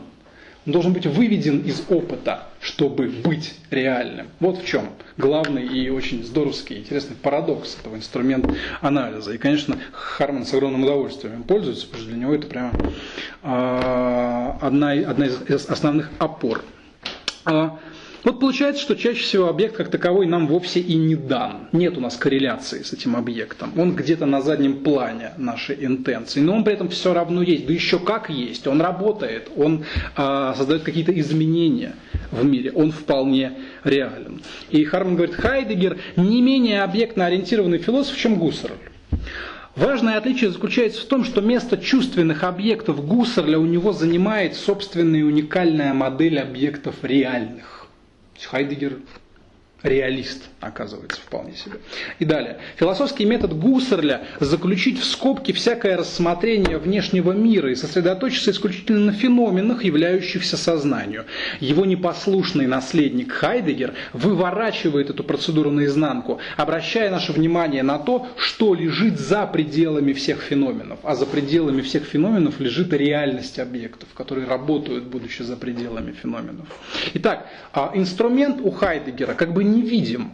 Суть его в том, чтобы отсылать к чему-то другому, чтобы скрываться в опыте. Суть его в том, чтобы служить чему-то другому, не самому себе, указывать на что-то другое. Структура инструмента, как скажет Хайдегер, а за ним повторит Харман, для того, чтобы, через эти бесконечные хайдегерские дефисы, для того, чтобы. Он постоянно отсылается куда-то, инструмент.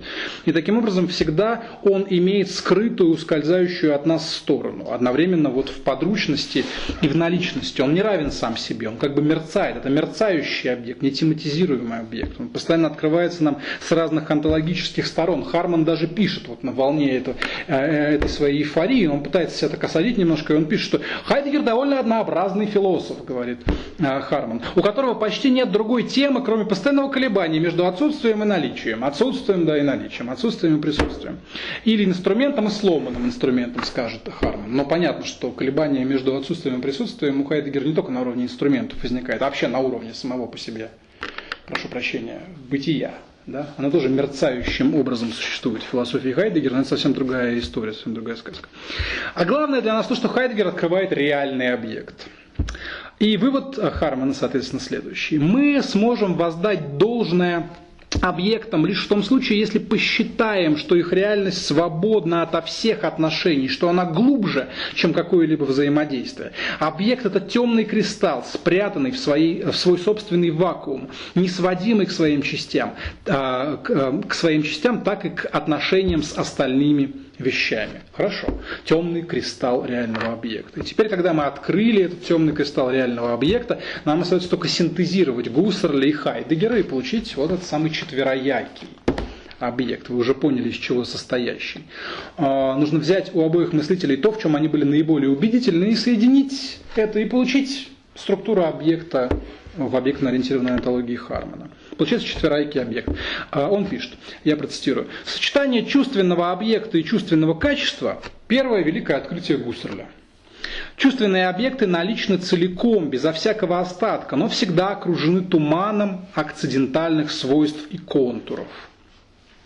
Его второе великое открытие – это союз чувственных объектов с реальными качествами – Феномены в сознании были бы лишь пустыми полюсами единства, если бы не имели какого-либо определенного характера, и этот характер образуется из реальных идентических качеств, которые могут служить целью только рассудочного и ни в коем случае не чувственного созерцания. Они выведены из опыта, я напоминаю вам. Далее. Соединение реальных объектов с чувственными качествами – это тема инструмента анализа Хайдегера, в котором потаенный подземный молоток, ну молоток, инструмент, молоток, только потаенный и подземный, да, темный кристалл, а подземный в смысле, ну, выведенный из, из систематизации, каким-то образом переводится в чувственное присутствие посредством поверхности, доступной мысли или действию. Наконец, пара реального объекта и реального качества – это то, что позволяет реальным объектам различаться между собой, а не быть пустыми, цельными субстратами без определенного характера. Разрабатывая данную модель более подробно, мы окажемся на пороге нового вида философии, говорит Харман. Разумеется, имея здесь в виду, что себя самого, свою собственную философию, объектно ориентированную антологию. Да, вот так как бы взял там, своих э, любимых авторов, так немножко расчленил, там почикал, сшил и получил объект на ориентированную философию. Ну, в общем, так оно и происходит на самом деле в теории обычно. Что-то отбрасывается у предшественников, что-то там добавляется, синтезируется и получается новая а, теория. Да, собственно, модель четверичного объекта, он тоже заимствует у Хайдегера, он апеллирует к, Хайдегер, к хайдегерской четверице знаменитой, э, которая даст Гефир, четверица. Ну, правда, у Хайдегера там совсем хитрые да, были вещи. У него были земля, небо, боги и смертные. И как раз на этом уровне земли, неба, богов и смертных опять Хайдегер отыгрывает этот свой танец присутствие и отсутствие, потому что вот э, понятно, что боги скрыты, например, да, а смертные они присутствуют. А земля это то, что скрыто у Хайдегера, да, земля это темная материя, которую не видно. А небо, ну небо в таком вот более метафорическом смысле, это все, что есть для нас, для нашего взора, небо, простор, можно было по-русски сказать, простор не знаю, воля, даль какая-то такая, полюшка, как бы. Вот, это, это то, что видно. А, но сама модель четверицы Харман, конечно, берет, но у всех вот этих вот ребят он отбрасывает. Там боги смертные, опустим этот момент. У него новая четверица, и вместо земли, божеств смертных и небес, пишет он, мы предлагаем реальные объекты, реальные качества, чувственные объекты и чувственные качества. Конец цитаты. Так структурируется объектностью Хармана. Как вы видите, Харман значительным образом наследник э, Хайдегера в том, что у него в его объектной модели тоже вот этот самый танец отыгрывается скрытого и открытого, отсутствующего и присутствующего. Потому что чувственные объекты и чувственные э, качества – это то, что постоянно присутствует для нас. Вот оно здесь всегда, мы в этом живем. А реальные качества и реальные объекты – это то, что всегда должно отсутствовать, чтобы быть реальным. Это то, что должно быть вычтено. Так что он, Харман, тут еще танцор такого вот хайдегерианского толка. Ну что, выглядит все вроде стройно достаточно. Действительно, мы можем с вами по собственному опыту согласиться с э, этими интуициями Хармана, потому что мы знаем вроде как, что да, объекты как-то нам даются, да, мы воспринимаем кучу свойств этих объектов, и да, среди этих свойств есть более существенные и менее существенные, мы можем до этого додуматься. И, самое главное, да, объект никогда не дан нам полностью, никогда не дан нам исчерпывающим образом. То есть всякий объект, даже, страшную вещь скажу, и мы сами для самих себя, как объект, что хорошо знал Кант, тот же самый, а, это тоже скрытый реальный объект, это такой айсберг, наверное, хорошая метафора. Харман нам предлагает метафоры постоянно использовать. Давайте айсберг, метафору айсберга э, используем. Объект как айсберг, большая часть которого сокрыта. Что-то есть на поверхности. Вот мир в объектно-ориентированной антологии представляет собой такой вот дрейф и соприкосновение мириад и мириад этих айсбергов, которые названы объектами, которые вполне могут полноценно существовать, не будучи полностью явленными. Наоборот, их суть в том, чтобы не быть полностью явленными, иначе они не будут айсбергом. Явленными для кого угодно, напоминаю, для нас или друг для друга, потому что антология Хармона плоская и равноправная. Да, как скажет Брайан, демократия объектов. Что это значит? То, что все объекты равноправны там а, бутылки, маркеры, единороги, мы с вами, равно демократия объектов. Он вот использует такую э, риторику из политической э, мысли, да, терминологию из политической философии, говорит, что раньше мы жили в такой монархической теории мира, где был монарх. Монарх был субъект, человек, он был главный, все подчинялось ему. А теперь я вам предлагаю демократию объектов, демократию, где все равноправно. Мы с вами люди, там не люди, неважно, все, все равноправно. Да? Все такие айсберги в конечном итоге. А, пожалуй, главная стратегия во всех известных мне, во всяком случае, текстах Хармана, это всячески выводить, вы это уже увидели, вы это поняли, выводить, изымать реальные объекты из какого-либо доступа к ним, всячески скрывать и затемнять реальность и а, ее объекты. Не всегда это хорошо и, э, хорошо и доступно объяснено у Хармана.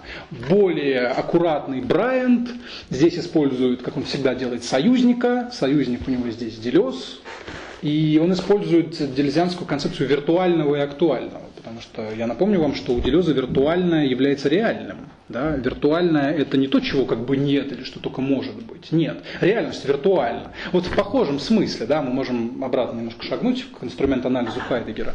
Вот инструмент тоже виртуален, да, потому что он не выведен в реальность всегда полностью. Ему нужно быть виртуальным для того, чтобы быть а, реальным в то же время. Вот Брайант идет через Делеза. Харман, как я уже говорил, через Делеза не идет, поэтому иногда сталкивается с определенными сложностями для объяснения этой картины мира, но не важно, не суть.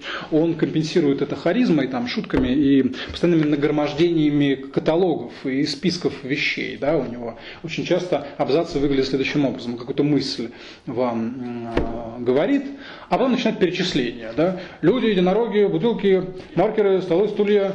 Там, все, конец абзаца, новый абзац, тра-та-та. Ну, люди, единороги, бутылки. Вот, у него есть такой момент. Это, наверное, это что-то очень американское в этом есть, потому что э, американский Пушкин, то есть Уитман, у него вот вся поэзия практически на этом построена. Поэзия Уитмана прекрасная, замечательная, моя любимая, заключается в том, что нужно просто перечислять все, что видишь. Да, там, вот лес, вот птица, мне, мне вот я, мне, мне хорошо, я люблю ручей и так далее. И, может быть, в каком-то смысле Харман такой, знаете, уитменянец. Ну, не суть, не важно. Это не, не скучно, если что, читать нормально, сойдет. Значит, вот тут такое рассуждение. Если объекты реальны, то они должны быть хотя бы частично изъяты из данности, чтобы быть реальными, вот как в случае инструмента. Они должны быть хотя бы частично изъяты из отношений. То есть они должны описываться как объекты субстанции, а, Помните, что такая философская квазиреволюция Гегеля заключалась в том, что он предложил нам рассматривать субстанцию как субъект – то есть как сознание, как мышление. А такие люди, как Харман и Брайан, предлагают нам сделать противоположную вещь. Они нам предлагают рассматривать субстанцию как объект или объект как субстанцию. Вот в чем дело. Такая абсолютно антигегельянская струя в современной мысли. Мы теперь знаем, что такое на самом деле вот эта замещающая причинность, о которой говорил но не очень договорил нам чуть выше Харман.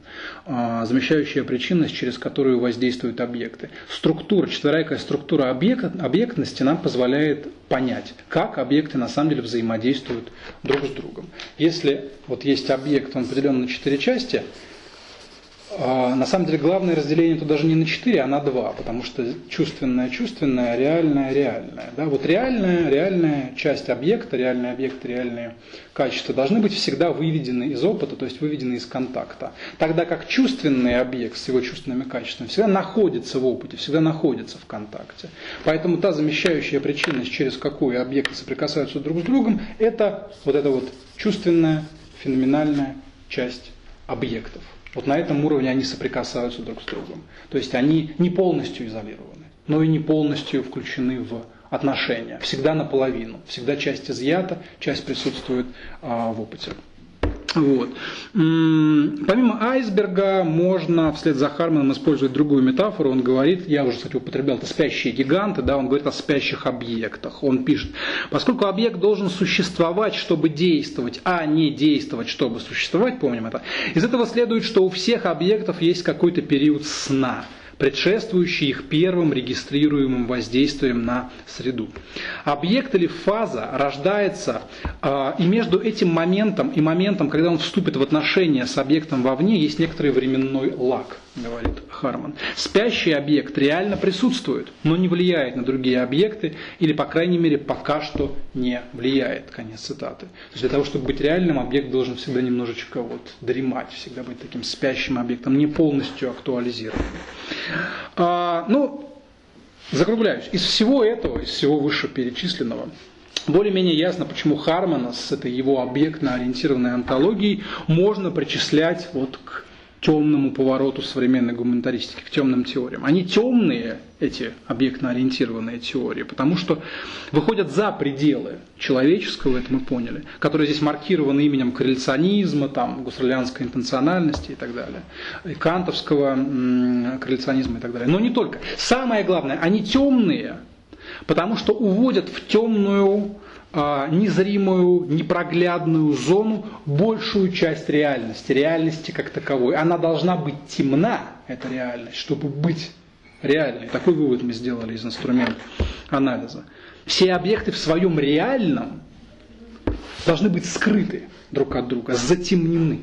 И хотя сам Харман очень, ну, по всей вероятности, я пытался как-то настаивать сегодня на этом, такой жизнерадостный и веселый, харизматичный человек, постоянно острящий, да, и, и э, шутящие шутки там где-то уместно и, и где нет. Но и он понимает, что в, такой, в таком темном объектном мире очень много вот неуютного, странного и даже жуткого, да, weird, как он это скажет, ну, это непереводимое, как настаивают некоторые переводчики Хармана, непереводимое слово, а, ну, и странный, и неуютный, и жуткий, чем-то напоминающий фрейдовское вот это вот э, да, то есть что-то, от чего бросает в дрожь немножко – от чего мороз по коже. Странное, да, до жути. А, вот в частности об этом Харман говорит в своей здоровской статье под названием «Ужас феноменологии» с подзаголовком «Лавкрафт и Гуссерль». Мы, кажется, стали забывать, что э, любовь к Лавкрафту – это одна из двух вещей, которая удерживала спекулятивных реалистов вместе, с чего я начал. Вот здесь, в этой статье, монстры из книг Лавкрафта недвусмысленно сравниваются с э, нашей вот этой вот реалистической посткантовской парадигмы. И в этом есть большой смысл. Эта реальность действительно может прочитываться как монструозная, да? не такая уж она и в своей вот этой вот затемненности, выведенности, и вовне, в изъятости, не такая уж она и приятная, не такая уж она и добрая по отношению к нам. То есть вот эта темнота реальных объектов может ведь таить в себе все что угодно. В этом есть большой смысл. Да, мы уже выяснили с вами в прошлый раз, я напомню, что идеализм относится к реализму таким образом, что а, идеализм претендует на исчерпывающее описание мира как данного человеку, тогда как реализм, вдумайтесь, разными способами изымает мир из данности и делает его неподатливым, сопротивляющимся, странным, трудным, ужасным. Это парадокс. Реализм сегодня настаивает на том, что реальное это скрытое, темное, невидимое, непознаваемое реальное. Да? Тогда как идеализм, казалось бы, который вроде как по марксистско-ленинскому учению должен в какой-то морок нас всех с вами вбрасывать, да, опиум такой настоящий. Так вот, идеализм описывает реальность как наоборот, данную, ясную, понятную, познаваемую, уютную. Все как будто встало с ног на голову. Мы помним, как Миесу описывал, в прошлый раз в конце говорили об этом, он описывал коперниканскую революцию в науке, и реагирующую на нее контрреволюцию в философии. Помните? Он говорил, что наука нового времени децентрировала мир по отношению к человеку его мышлению, то есть вывела мышление из центра мироздания, вывела человека из центра мироздания. И показала, что мир может существовать и без человека. Эта наука сделала мир как раз-таки неуютным отчасти, жестоким, ужасным, холодным, говорит Мису, безразличным к нам и к нашему мышлению, к нашим желаниям, восприятиям и так далее.